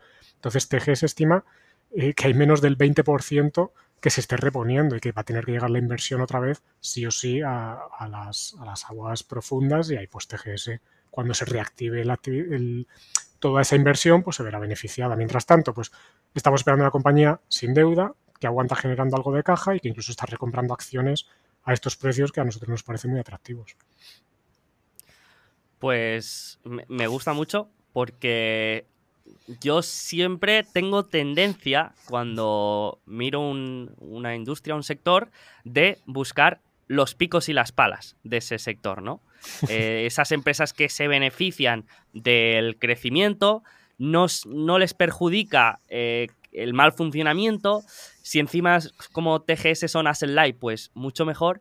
Y me gustan mucho estas, estas, estos actores. Es un poco como Power Read también, aunque en este caso no, no, es asset light, pero, pero un poco también así, ¿no? Que se beneficie del crecimiento de una industria sin tener que estar expuesto directamente, en este caso, por ejemplo, al precio del, petróleo.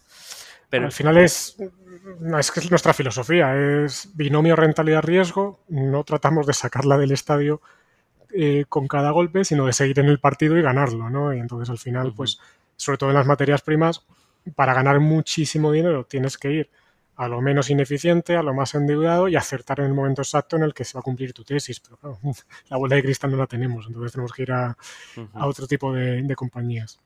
Sí, sí, totalmente de acuerdo. Y mm, has comentado TK, la matriz de TK Tankers y TK LNG, que recientemente ha, tenido un evento corporativo en el que han tenido una oferta de de compra por el segmento de LNG o por la, filial de LNG. Entonces, ahora digamos que es puramente de petróleo. Ya no está es que ni eso. LNG. Ni eso. O sea, ahora es una compañía. Ayer, su caja, lo que tiene en balance de caja por la venta de Ticket LNG, vale más que Ticket Corporation en, bolsa. Ahora mismo solo la caja vale más de, lo que vale en bolsa Ticket Corporation. Entonces, eh, estás invirtiendo en caja y te llevas también la participación gratis ahora mismo de, de Ticket Tankers, que efectivamente es una compañía de transporte de, petróleo, que no es ni mucho menos el mejor negocio del mundo. Lo que pasa que es verdad que lo estás comprando en un momento eh, en el que, bueno, tampoco estamos incómodos, podemos decir, con lo que esperamos para los próximos años para, esa industria en términos de eh, capacidad, porque el sector de los barcos es de lo más no sé cómo calificarlo, lo más terrible, lo más difícil para, para, invertir, porque enseguida se mete capacidad nueva de nuevos barcos y destruyes la industria y te la llevas por delante, entonces no es ni mucho menos un sector que nos guste, pero históricamente estábamos en Ticket Corporation porque la división de, de Ticket NG cubría con creces la valoración de, la compañía. Lo que pasa es que, como dices, la acaban de vender a, a y, y a un precio de 17 dólares por acción que, bueno, está alejado de lo que pensábamos que valía la compañía. Nosotros más o menos pensábamos que Ticket NG debería valer 22 dólares. Tampoco es que esté súper alejado, ¿no? En ese sentido, pues tampoco nos vamos a quejar.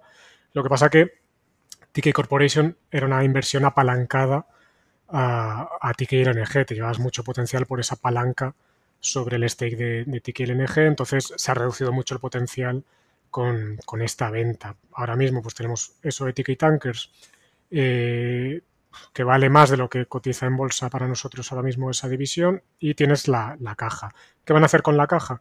A nosotros nos encantaría que recuperaran todas las acciones que pudieran en, estos momentos por esta ineficiencia que se está produciendo. O, en su defecto, que repartieran la caja si no saben qué hacer con ella, o que invirtieran un poquito, si quieres, en, Ticket Tankers, ¿no? Con, con, descuento. Pero bueno, parece que van a hacer un o creemos que harán un poquito de esto y luego buscarán nuevas inversiones eh, en la industria, con lo cual ahí tenemos un riesgo de reinversión importante y, bueno, pues digamos que estamos menos cómodos que antes en la compañía y tenemos que monitorizar pues muy de cerca las decisiones que van a ir tomando. Pero la tesis ha cambiado radicalmente. Vale, vale, vale. Y lo que me ha llamado la atención es que has, has comentado que en el, en el petróleo eh, no nos gustaba mucho buscar los players más integrados verticalmente por el tiempo que llevaba el análisis y la complejidad, pero después, cuando nos vamos al gas, encontramos a la madre del encontramos a Golar LNG, que es sin duda una de las empresas más complejas que me he encontrado, que, que la he intentado mirar varias veces por diferentes lados y, he desistido por, no entender nada de lo que estaba pasando. Entonces, em, ¿por qué en el gas sí que os parece más interesante este player totalmente integrado y, bueno, con una complejidad que sí que es verdad que se está reduciendo. Hace poco. Sí, claro. parte de la ineficiencia venía por ahí, por, toda la complejidad que tenía la, la compañía, ¿no? Y, bueno, si quieres comentamos un poquito del tema del gas, un poco la, dinámica y, por qué la jugamos ¿no? a través de Golar, que hay que entender un poco la industria para entender la, inversión. Al final el, gas natural, eh, históricamente, pues tenía una cosa muy curiosa y es que el gas no estaba donde se consumía, ¿no? O, se concentraba en determinadas en determinados países y, hay consumidores que necesitan ese gas que no tienen gas en su país y eso generaba como no había infraestructura, pues generaba unas distorsiones de precio eh, brutales entre pues, economías como Japón, donde se pagaba X por el gas, o Europa, versus lo que cotizaba en países como, Estados Unidos, ¿no? por poner un ejemplo. Entonces, en los últimos años pues, ha habido dos cambios muy importantes a tener en cuenta. Por un lado, eh, el desarrollo de infraestructuras para mover el gas en forma licuada, ¿no? lo que se llama GNL, me va a salir el LNG, que es el término en, inglés todo el tiempo, así que voy a seguir diciendo LNG, que es lo que te permite comprimir el gas 600 eh, veces, facilitando muchísimo su transporte. Pensemos que el gas pues, ocupa muchísimo espacio porque, porque es un gas. Entonces, esta tecnología pues, ha sido una revolución y permite llevar el gas de unos países a, a otros. Eso por un lado. ¿no? Y por otro, en Estados Unidos volvemos a la revolución del shale, igual que se ha producido en el petróleo, también se ha producido en, el gas. Entonces, Estados Unidos de, repente, pues, se ha encontrado con enormes reservas de, gas que podría abastecer prácticamente a, todo el mundo. ¿no? Entonces, se ha convertido en un jugador muy importante en lo que se llama el, el LNG.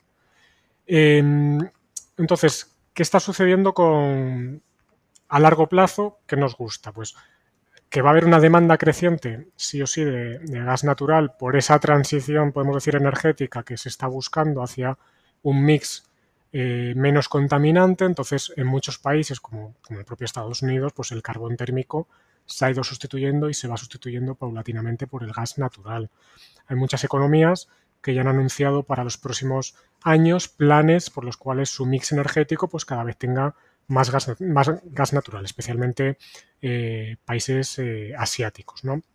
Entonces hay una demanda por ese lado creciente de, gas natural y por tanto de LNG, porque estos países son importadores de gas y esto es importante también para la, tesis de, de Golar. ¿no?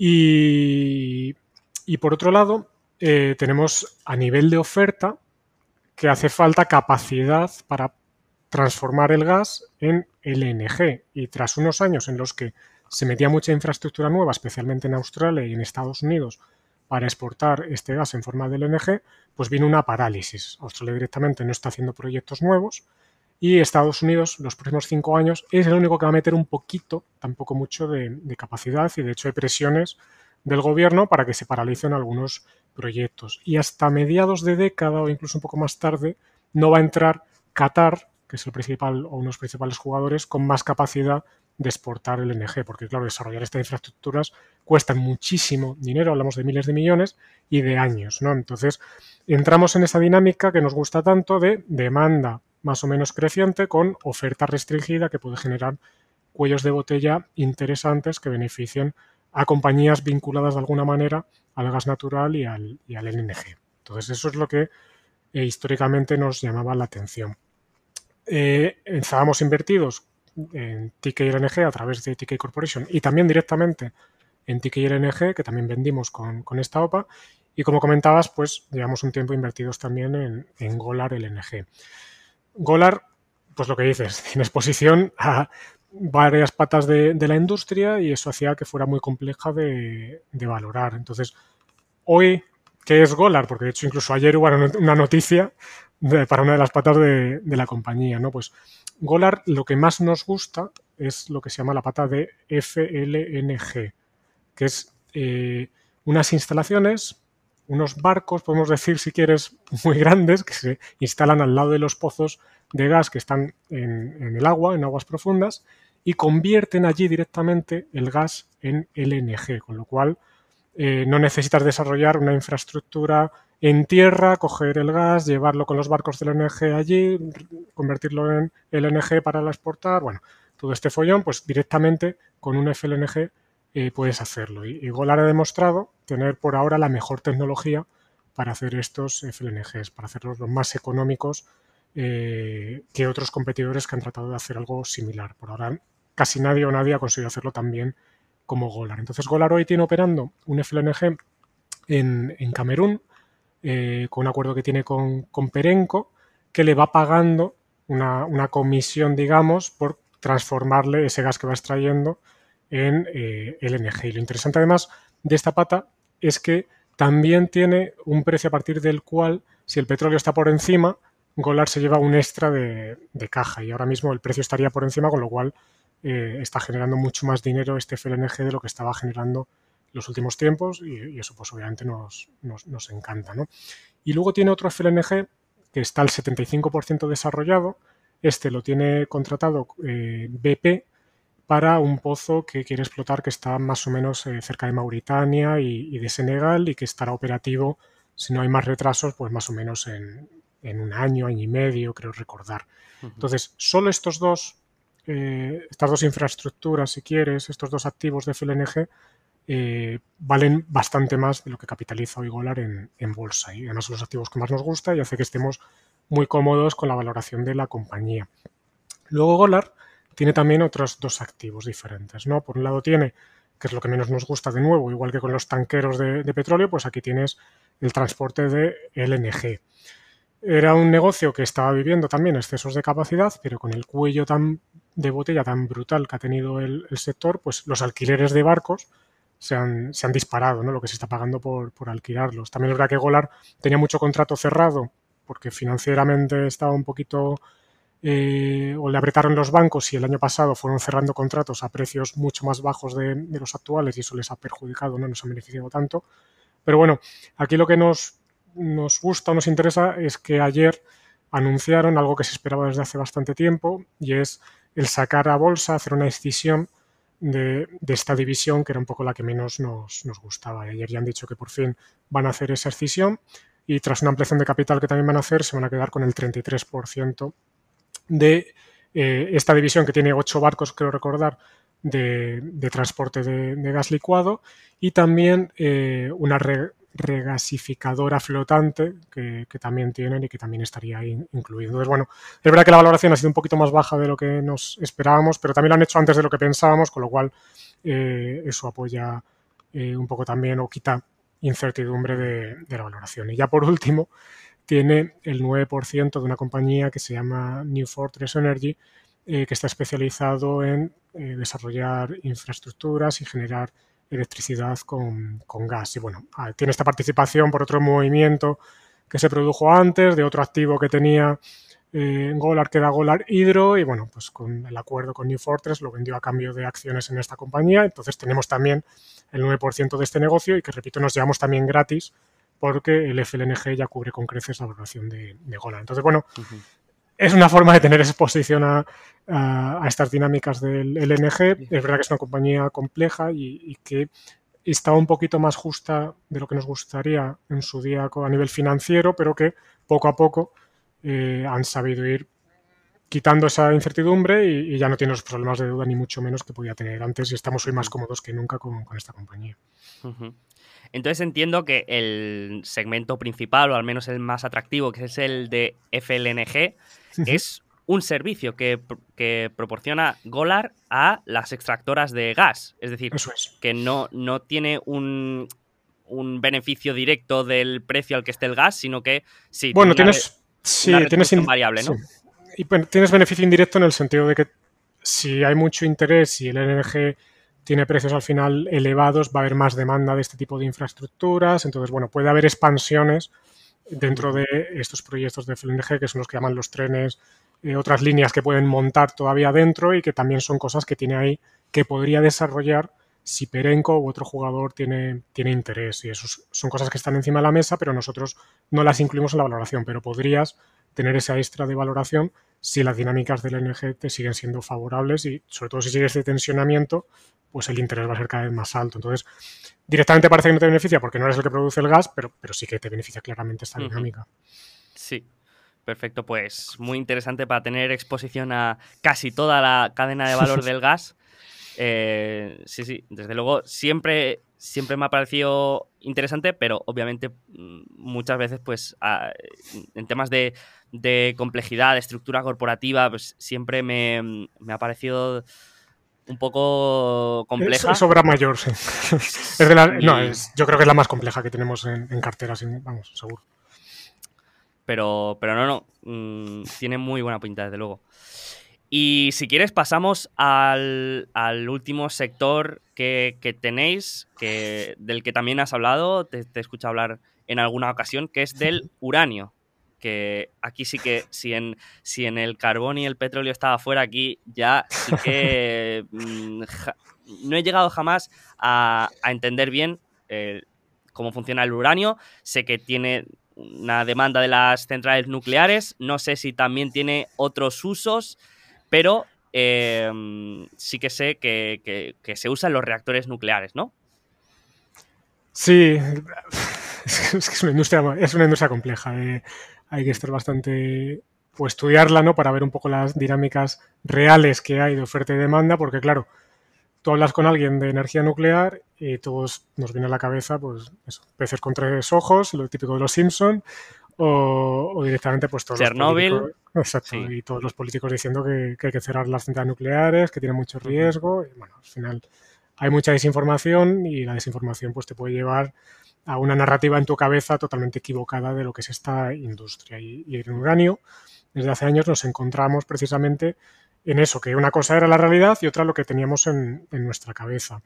Y, como todas las industrias de materias primas, pues despertó nuestro interés el que el precio del uranio estaba absolutamente por los suelos hace unos años. Estaba más o menos en 2016-2017 por debajo de 20 dólares la libra, cuando venía de creo que 140, 150, o sea, una caída eh, brutal y el sector en bolsa también absolutamente destruido. Creo que han sé, desaparecieron o se evaporó como el 90% del valor bursátil de todo el sector de uranio cotizado en los últimos años. O sea, una cosa eh, brutal. Entonces, cuando hay tanta sangre y tanto tal, pues llama nuestra atención y tratamos de ver si, si hay oportunidades.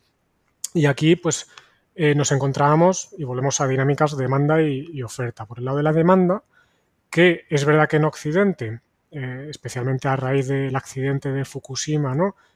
que siendo realistas no causó ninguna muerte, con todo lo que pasó, con todo el ruido que ha hecho, ninguna muerte derivada del accidente nuclear, podemos decir. Nadie ha muerto de radiación ni ha tenido nada en Japón por Fukushima, que es, importante porque no se dice, pero es la realidad.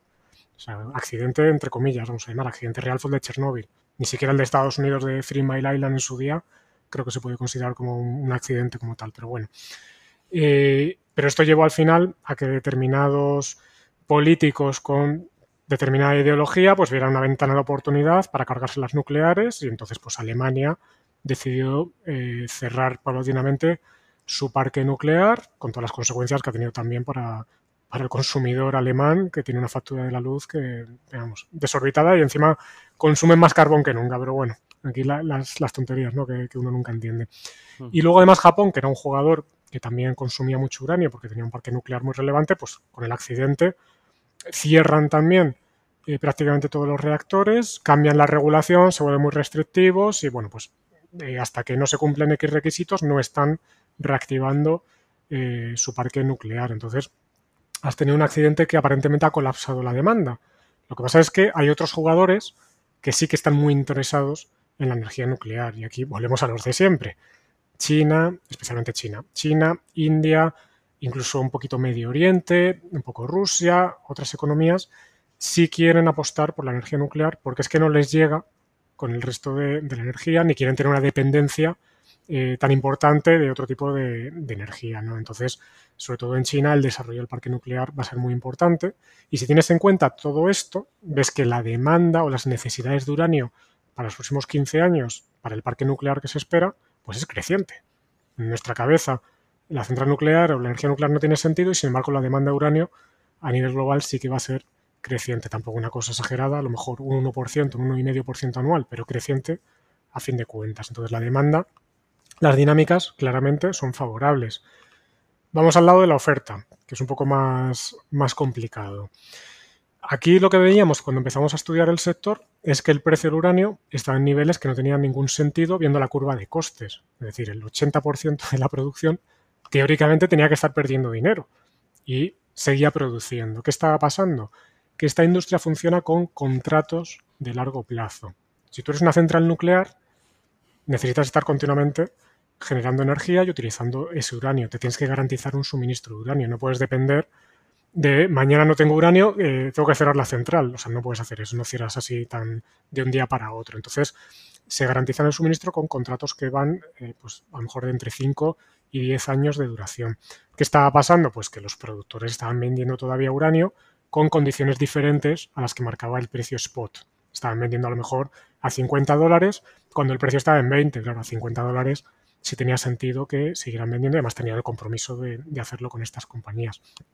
Según van venciendo estos contratos de largo plazo, ¿qué sucede? Que ya los productores ven las orejas al lobo y, uy, es que el precio al que voy a vender a partir de ahora no es 50, es 20. Y a 20 pues ya perdemos todos dinero. Entonces, por los últimos años que hemos visto, primero, parálisis absoluta en eh, desarrollo o búsqueda de nuevos proyectos. Nadie mete un solo euro en, buscar nuevos yacimientos de uranio y desarrollarlos muchos directamente parados y no parece ni que en los próximos 10 años se vayan a desarrollar. Y además, a nivel de producción que ya estaba produciendo, pues empiezan a cerrarse minas o incluso otras se van poniendo en mantenimiento. Aquí los dos principales jugadores que es interesante son Kazatomprom de Kazajistán. Kazajistán es el país que más uranio eh, produce junto con Canadá y el otro jugador más importante pues es Cameco, que es el principal productor de, Canadá. Pues Cameco, la mayor mina del mundo que estaba operando, que era MacArthur River, la puso en mantenimiento hace dos o tres años porque decía que no estaba dispuesto a seguir sacando ese uranio a precios que no fueran atractivos. Y bueno, pues unas dinámicas de restricción brutal de oferta primaria que, se llama generando un déficit muy importante. ¿Qué pasa? Que inicialmente esto no ha tenido demasiado impacto en el precio del uranio. Pues digo que es una industria un poco compleja de dedicarle tiempo. Y es que existe lo que se llama una oferta secundaria. Está la oferta que es sacar uranio del suelo, que es lo que tenemos en la cabeza, y está la otra oferta, que es la oferta secundaria, que es uranio que vuelve al circuito para consumirse, para generar energía en los reactores. Puede ser uranio que viene históricamente pues de los eh, la Guerra Fría, pues de todo ese armamento que se fue preparando, pues según ese uranio se va tratando, pues se va volcando poco a poco en, en el mercado. Esto cada vez ya tiene menos impacto. Y luego, y tampoco lo voy a complicar mucho, las plantas de enriquecimiento de uranio, porque el uranio que no vale que sacas de la tierra para llevarlo al reactor, hay que convertirlo, luego enriquecerlo para algunos reactores que necesitan ese enriquecimiento y entonces ya en forma de combustible, que son unas, unas barras que muchos habrán visto, pues lo que se mete en el reactor y eso es lo que, lo que se utiliza. ¿no?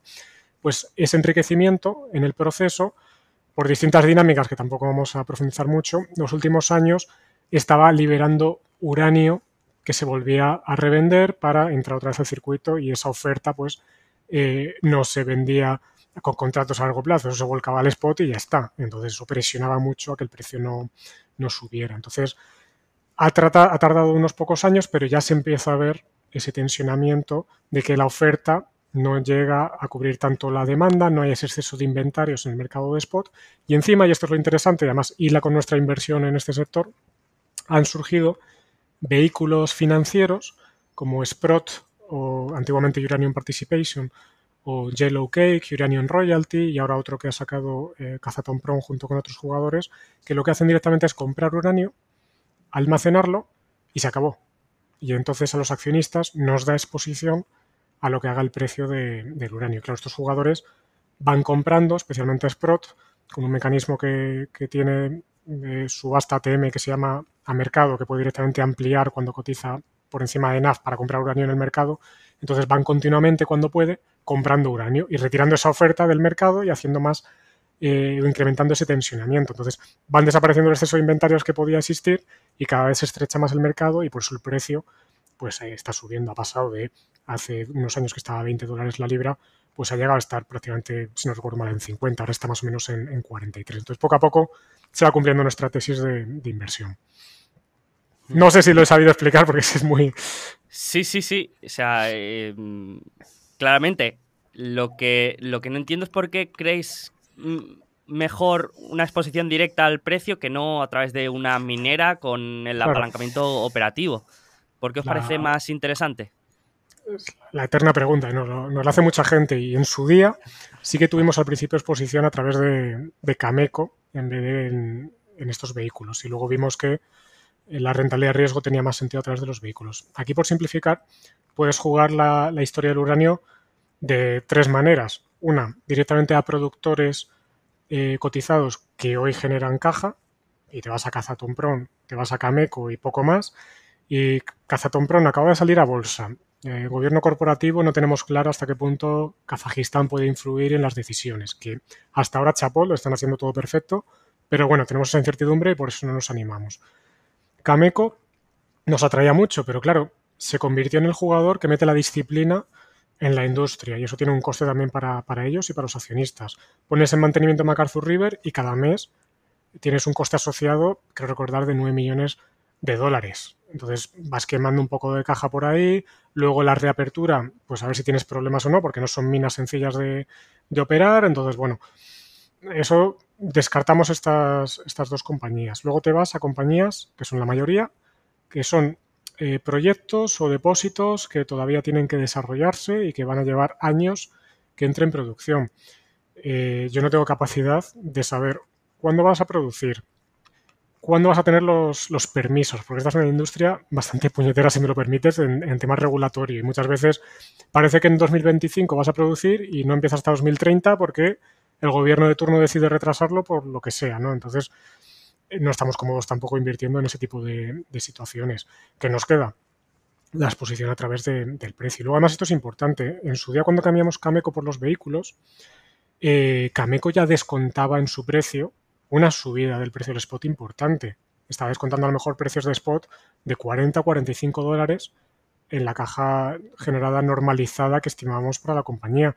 Tú podías comprar eso a través de los vehículos con descuento encima sobre el precio de spot porque los vehículos ni siquiera cotizaban a nada. No estaba comprando yo el uranio a 25 o a 30 lo que estuviera en su momento, estaba comprando a 25. ¿sabes? Entonces, es que, y con riesgo a la baja, pues para nosotros cero, porque no tenía sentido ese precio de, spot a largo plazo. Es que no le veíamos tan claro que de hecho la pusimos como la principal apuesta del fondo durante mucho tiempo, porque es que era todo potencial y prácticamente cero riesgo. Y ese fue el motivo. Vale, vale, pues, eh, pues me ha gustado mucho, me parece muy interesante. Y, tenemos uranio, empresa de, empresas eh, integradas en toda la cadena de valor del gas, tenemos mineras de carbón, tenemos eh, eh, empresas en la industria del cannabis. Bueno, me parece que descansáis poco en Oros Asset Management. No, no, necesitáis analistas, ¿no? Eh, puedo, echar un currículum por ahí si, si hace falta. tú, eh, échalo y hablamos. Veo, veo, veo, que hay carga de trabajo. Me gusta, me gusta. Y, y bueno, antes de, de, acabar, como ya habrás escuchado alguno de, de nuestras, de nuestras charlas, eh, no podemos irnos sin hacerte el cuestionario alfa. un cuestionario sencillo, un poco más, más informal, en el que te voy a lanzar 10 preguntas. Eh, son muy sencillas, muy cortitas. Y, tú me respondes a ver em, cómo, respira un poco esto, ¿vale? Venga, Yo te las voy lanzando. me, he portado bien, me he portado bien. Libro que más te haya influido en tu manera de ver la inversión. ¿Cuál dirías que, que ha sido? No el que más te haya gustado o el que recomiendes, sino el que quizá te haya cambiado alguna manera de, mm. una perspectiva o algo que te, haya influido mucho? Venga, te voy a decir dos. El primero, que en realidad es una saga, sería la saga de Market Wizards, no sé si la conoces. Eh, mm. Son libros de entrevistas a, gestores de, de, hedge funds y especialmente Hedge Fund Market Wizards. Es un libro que me encantó porque te da perspectivas de inversión de gente que solo usa macro, de gente que solo usa trading, también de gente value, y al final aprendes un poco de, todas las distintas disciplinas y pues algunas cositas sí que las, las he tratado de integrar en, la forma de analizar que tenemos, ¿no? Y, luego otro que siempre hablo de él y que, también nos impactó mucho y nos ha ayudado muchísimo precisamente a todo lo que hemos comentado de materias primas, los ciclos y demás, eh, es Capital Returns, que creo que en español es rendimientos de capital, de la colección de, de y, Deusto, que es el mejor libro que existe explicando por qué y cómo aprovecharte de los ciclos de capital de, las industrias. Y bueno, para mí, si me tengo que quedar con un libro de inversión, siempre voy a decir eso. Lo que pasa es que hace falta un poquito de conocimiento ¿eh? para, sacarle el máximo juego. que es de los de Marathon, ¿verdad? Eso es.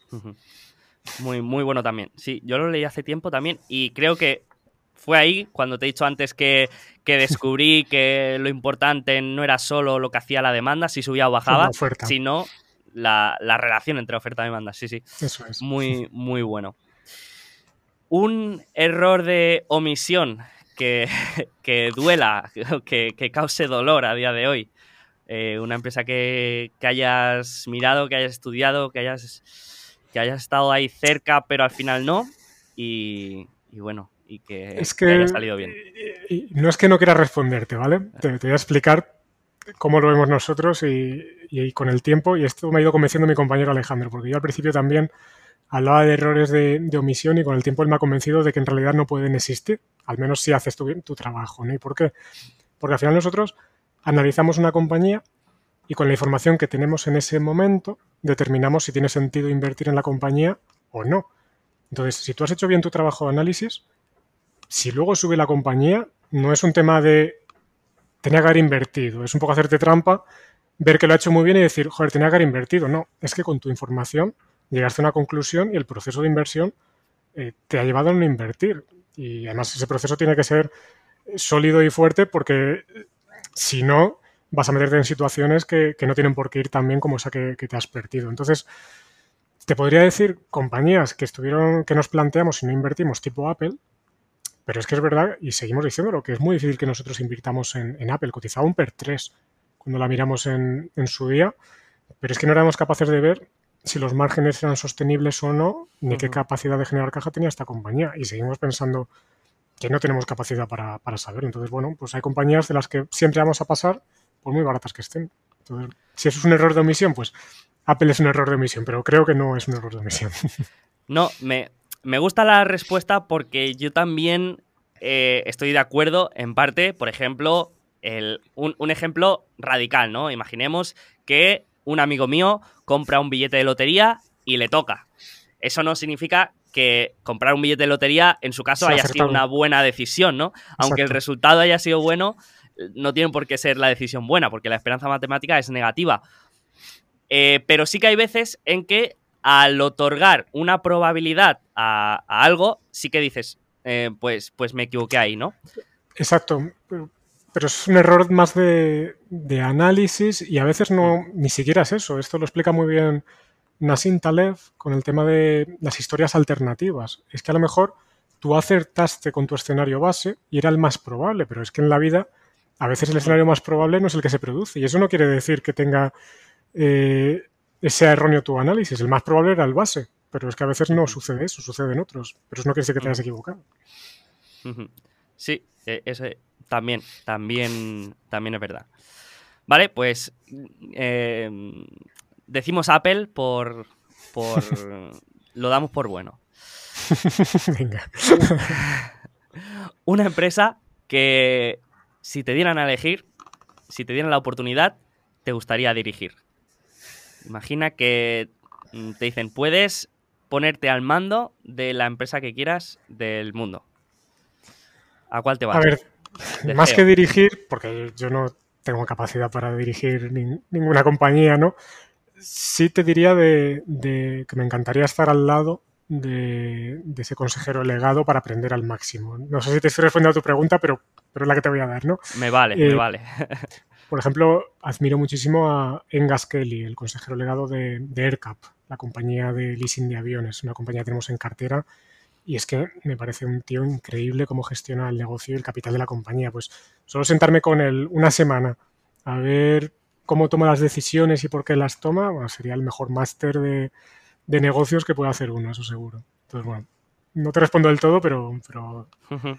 Eh, pues no, te voy a decir que, yo lo conozco porque me estaría, eh, estaría un poco mintiendo, pero sí que ha estado en, la oficina donde trabajo, eh, ¿Ah, porque, porque yo, trabajo en un, en un private equity, también tenemos eh, una, gestora de, de, aviación, digamos, y, sí que, sí que lo, he visto por ahí. Em, una bandera de desinversión inmediata. Algo que cuando lo ves o cuando dice una compañía, cuando dice algo, dices, uy, esto no me gusta, mm, no, no me gusta, salgo de aquí. al, final es cualquier cosa que cambie tu tesis original de, inversión. A lo mejor nos dijeron que el CAPEX de eh, desarrollo de esta mina iba a ser 100 millones y de repente es 300 y no te explican por qué. Pues eso te hace salir. Eh, o no voy a hacer nunca una compra de una compañía ampliando capital por debajo de tal y amplio capital para comprármela. Es decir, cosas que han dicho A y de repente hacen lo contrario y eso condiciona tu tesis, o simplemente pues había cosas que escapaban a tu control cuando tomaste la decisión de inversión, o no supiste valorar ese riesgo y ves que el riesgo es mucho más, más importante. ¿no? Me viene a la cabeza eh, Viacom hace unos años, la compañía dueña de MTV o, Paramount, que no supimos ver el impacto que tenía Netflix o YouTube en el consumo de la televisión en aquel momento y, salimos corriendo en cuanto empezamos a ver que la tesis eh, se estaba desacelerando muchísimo todo lo que, lo que teníamos en nuestra cabeza. ¿no? Una empresa privada que te gustaría que fuera pública para poder invertir. Y no vale Mercadona, ni, ni Era la que iba a decir. era la que eh, tenías, era la que tenías en la cabeza. Sí, es la típica mercadona, ¿no? Porque al final nos parece que está muy bien gestionada. es el mejor negocio del mundo, pero es que está muy bien gestionado y también depende del mm. precio, también te lo digo. Eh, yo qué sé, por decir algo diferente, eh, pues gestoras de fondos que, admiramos en, España serían negocios extraordinarios. Yo qué sé, un, un Azvalor, un Cobas, un Magallanes, pues no me importaría que cotizasen ni si fuera buen precio, porque además, conociendo su filosofía de inversión que compartimos, pues seguro que sería cuadraría perfecto para, invertir en ellas.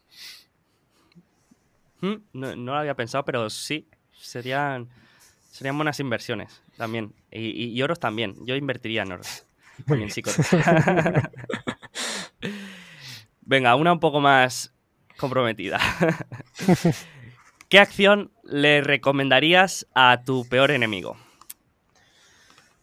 Esa persona, ese, esa persona que te viene y quizá no, no te cae del todo bien, pero te dice, oye, ¿dónde invierto? ¿Qué me recomiendas? Y tú dices, sí, espera.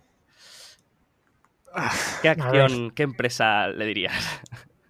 Si te digo algo general, no te, va, no te voy a responder, entonces no, no, me vas a dejar, por eso te voy a decir una compañía de un país emergente, súper endeudada en una divisa diferente a la de su país y tal, lo típico, y no te... Entonces, yo qué sé, también que han caído bastante, pero vamos, hace un año te hubiera dicho, y lo mantengo, un Peloton, un Beyond Meat, negocios que no acabo de entender, no veo la dónde van a estar dentro de 10 años, ni lo que paga la bolsa por, o el mercado por estas compañías. Pues bueno, por decir algunas que no entiendo, pues esa sería. Vale, vale. Eh, es curioso porque a mí si me lo preguntara un amigo yo le diría Peloton también. Pero, pero vale, la, aceptamos, la aceptamos. Em, blog o newsletter que leas más a menudo y que cuando publica algo vayas directo a leerlo porque mm, sea imperdible. ¿Cuál dirías? Sí, más que blog newsletter, si me permites, tiro más de YouTube o de, o de podcast, porque así voy por la calle un poco sí, sí, escuchando me, me has cambiado todas las preguntas, está tampoco... Esta también te voy a dejar, por supuesto. ya da igual. No, es broma, es broma, es broma, por supuesto, lo que, lo que quieras. Y, bueno, para mí un, referente básico de, economía y política monetaria y demás es Juan Ramón Rayo. Para mí es el, referente desde hace años.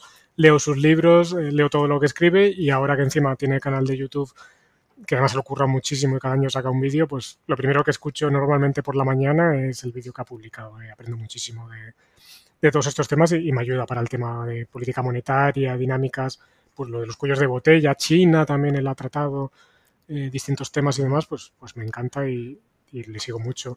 También charlas, al final cuando entramos en radio también está por ahí metido, ¿no? Del Instituto Juan de Mariana, eh, pues también tiene cosas muy interesantes. Hace poco escuché una de Daniel Lacalle sobre el sistema energético, eh, súper interesante, que recomiendo a todo el mundo.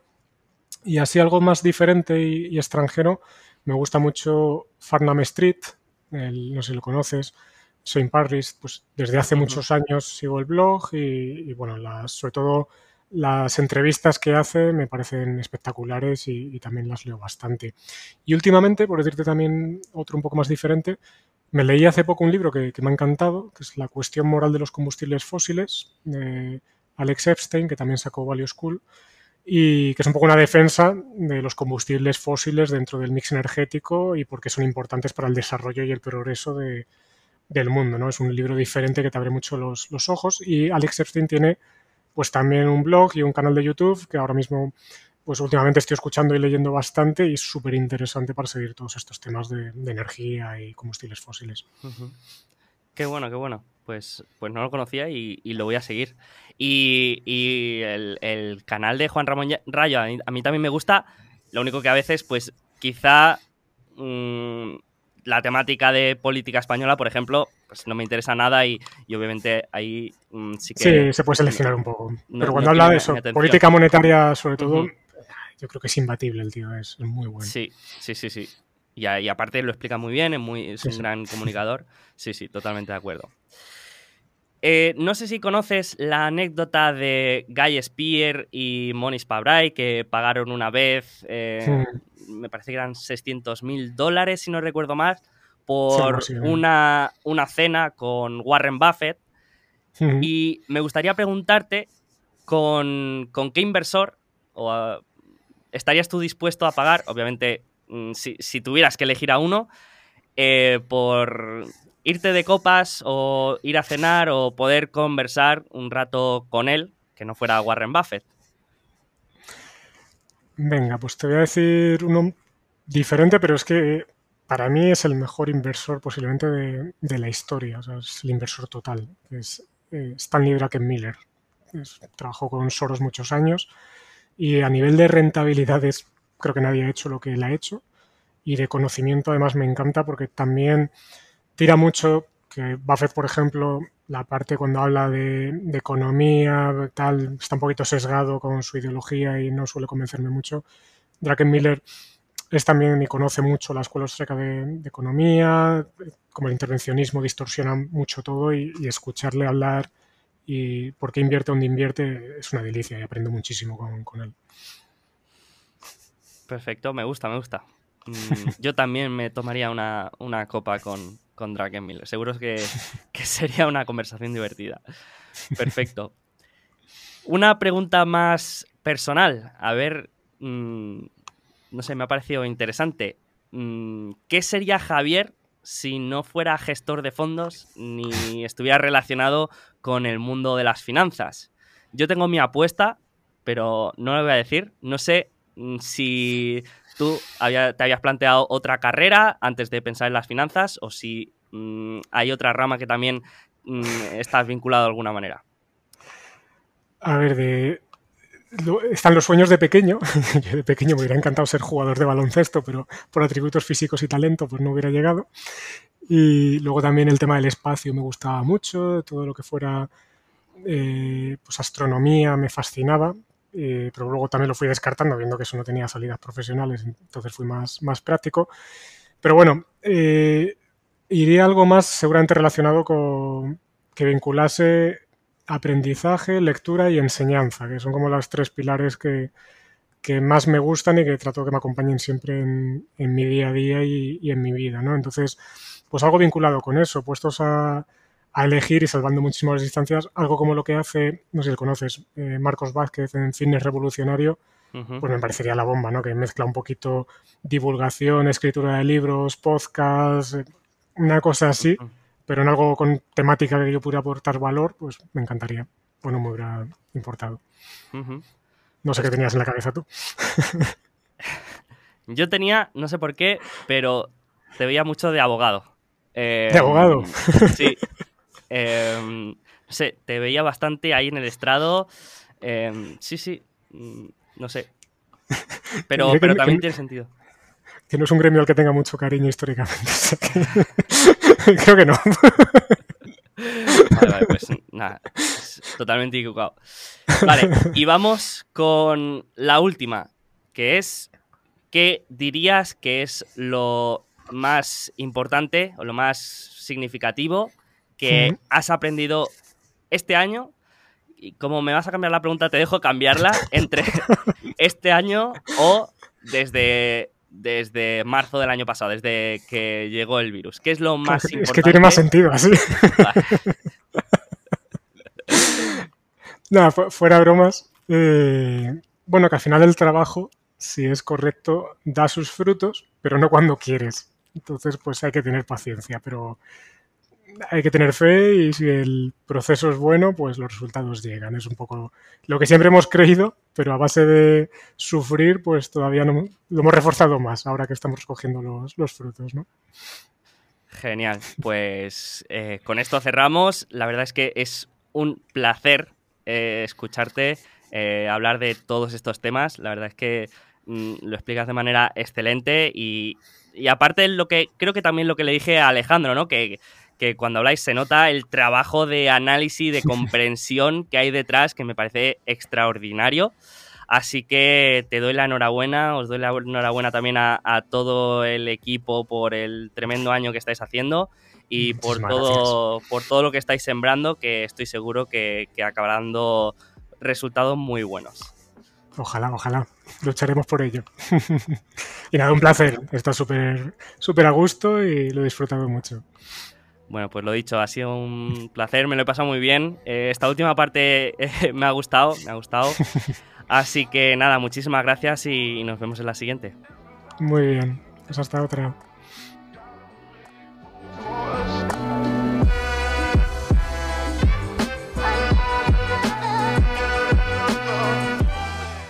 Bueno, pues espero que te haya gustado este episodio y nuestra charla con el invitado.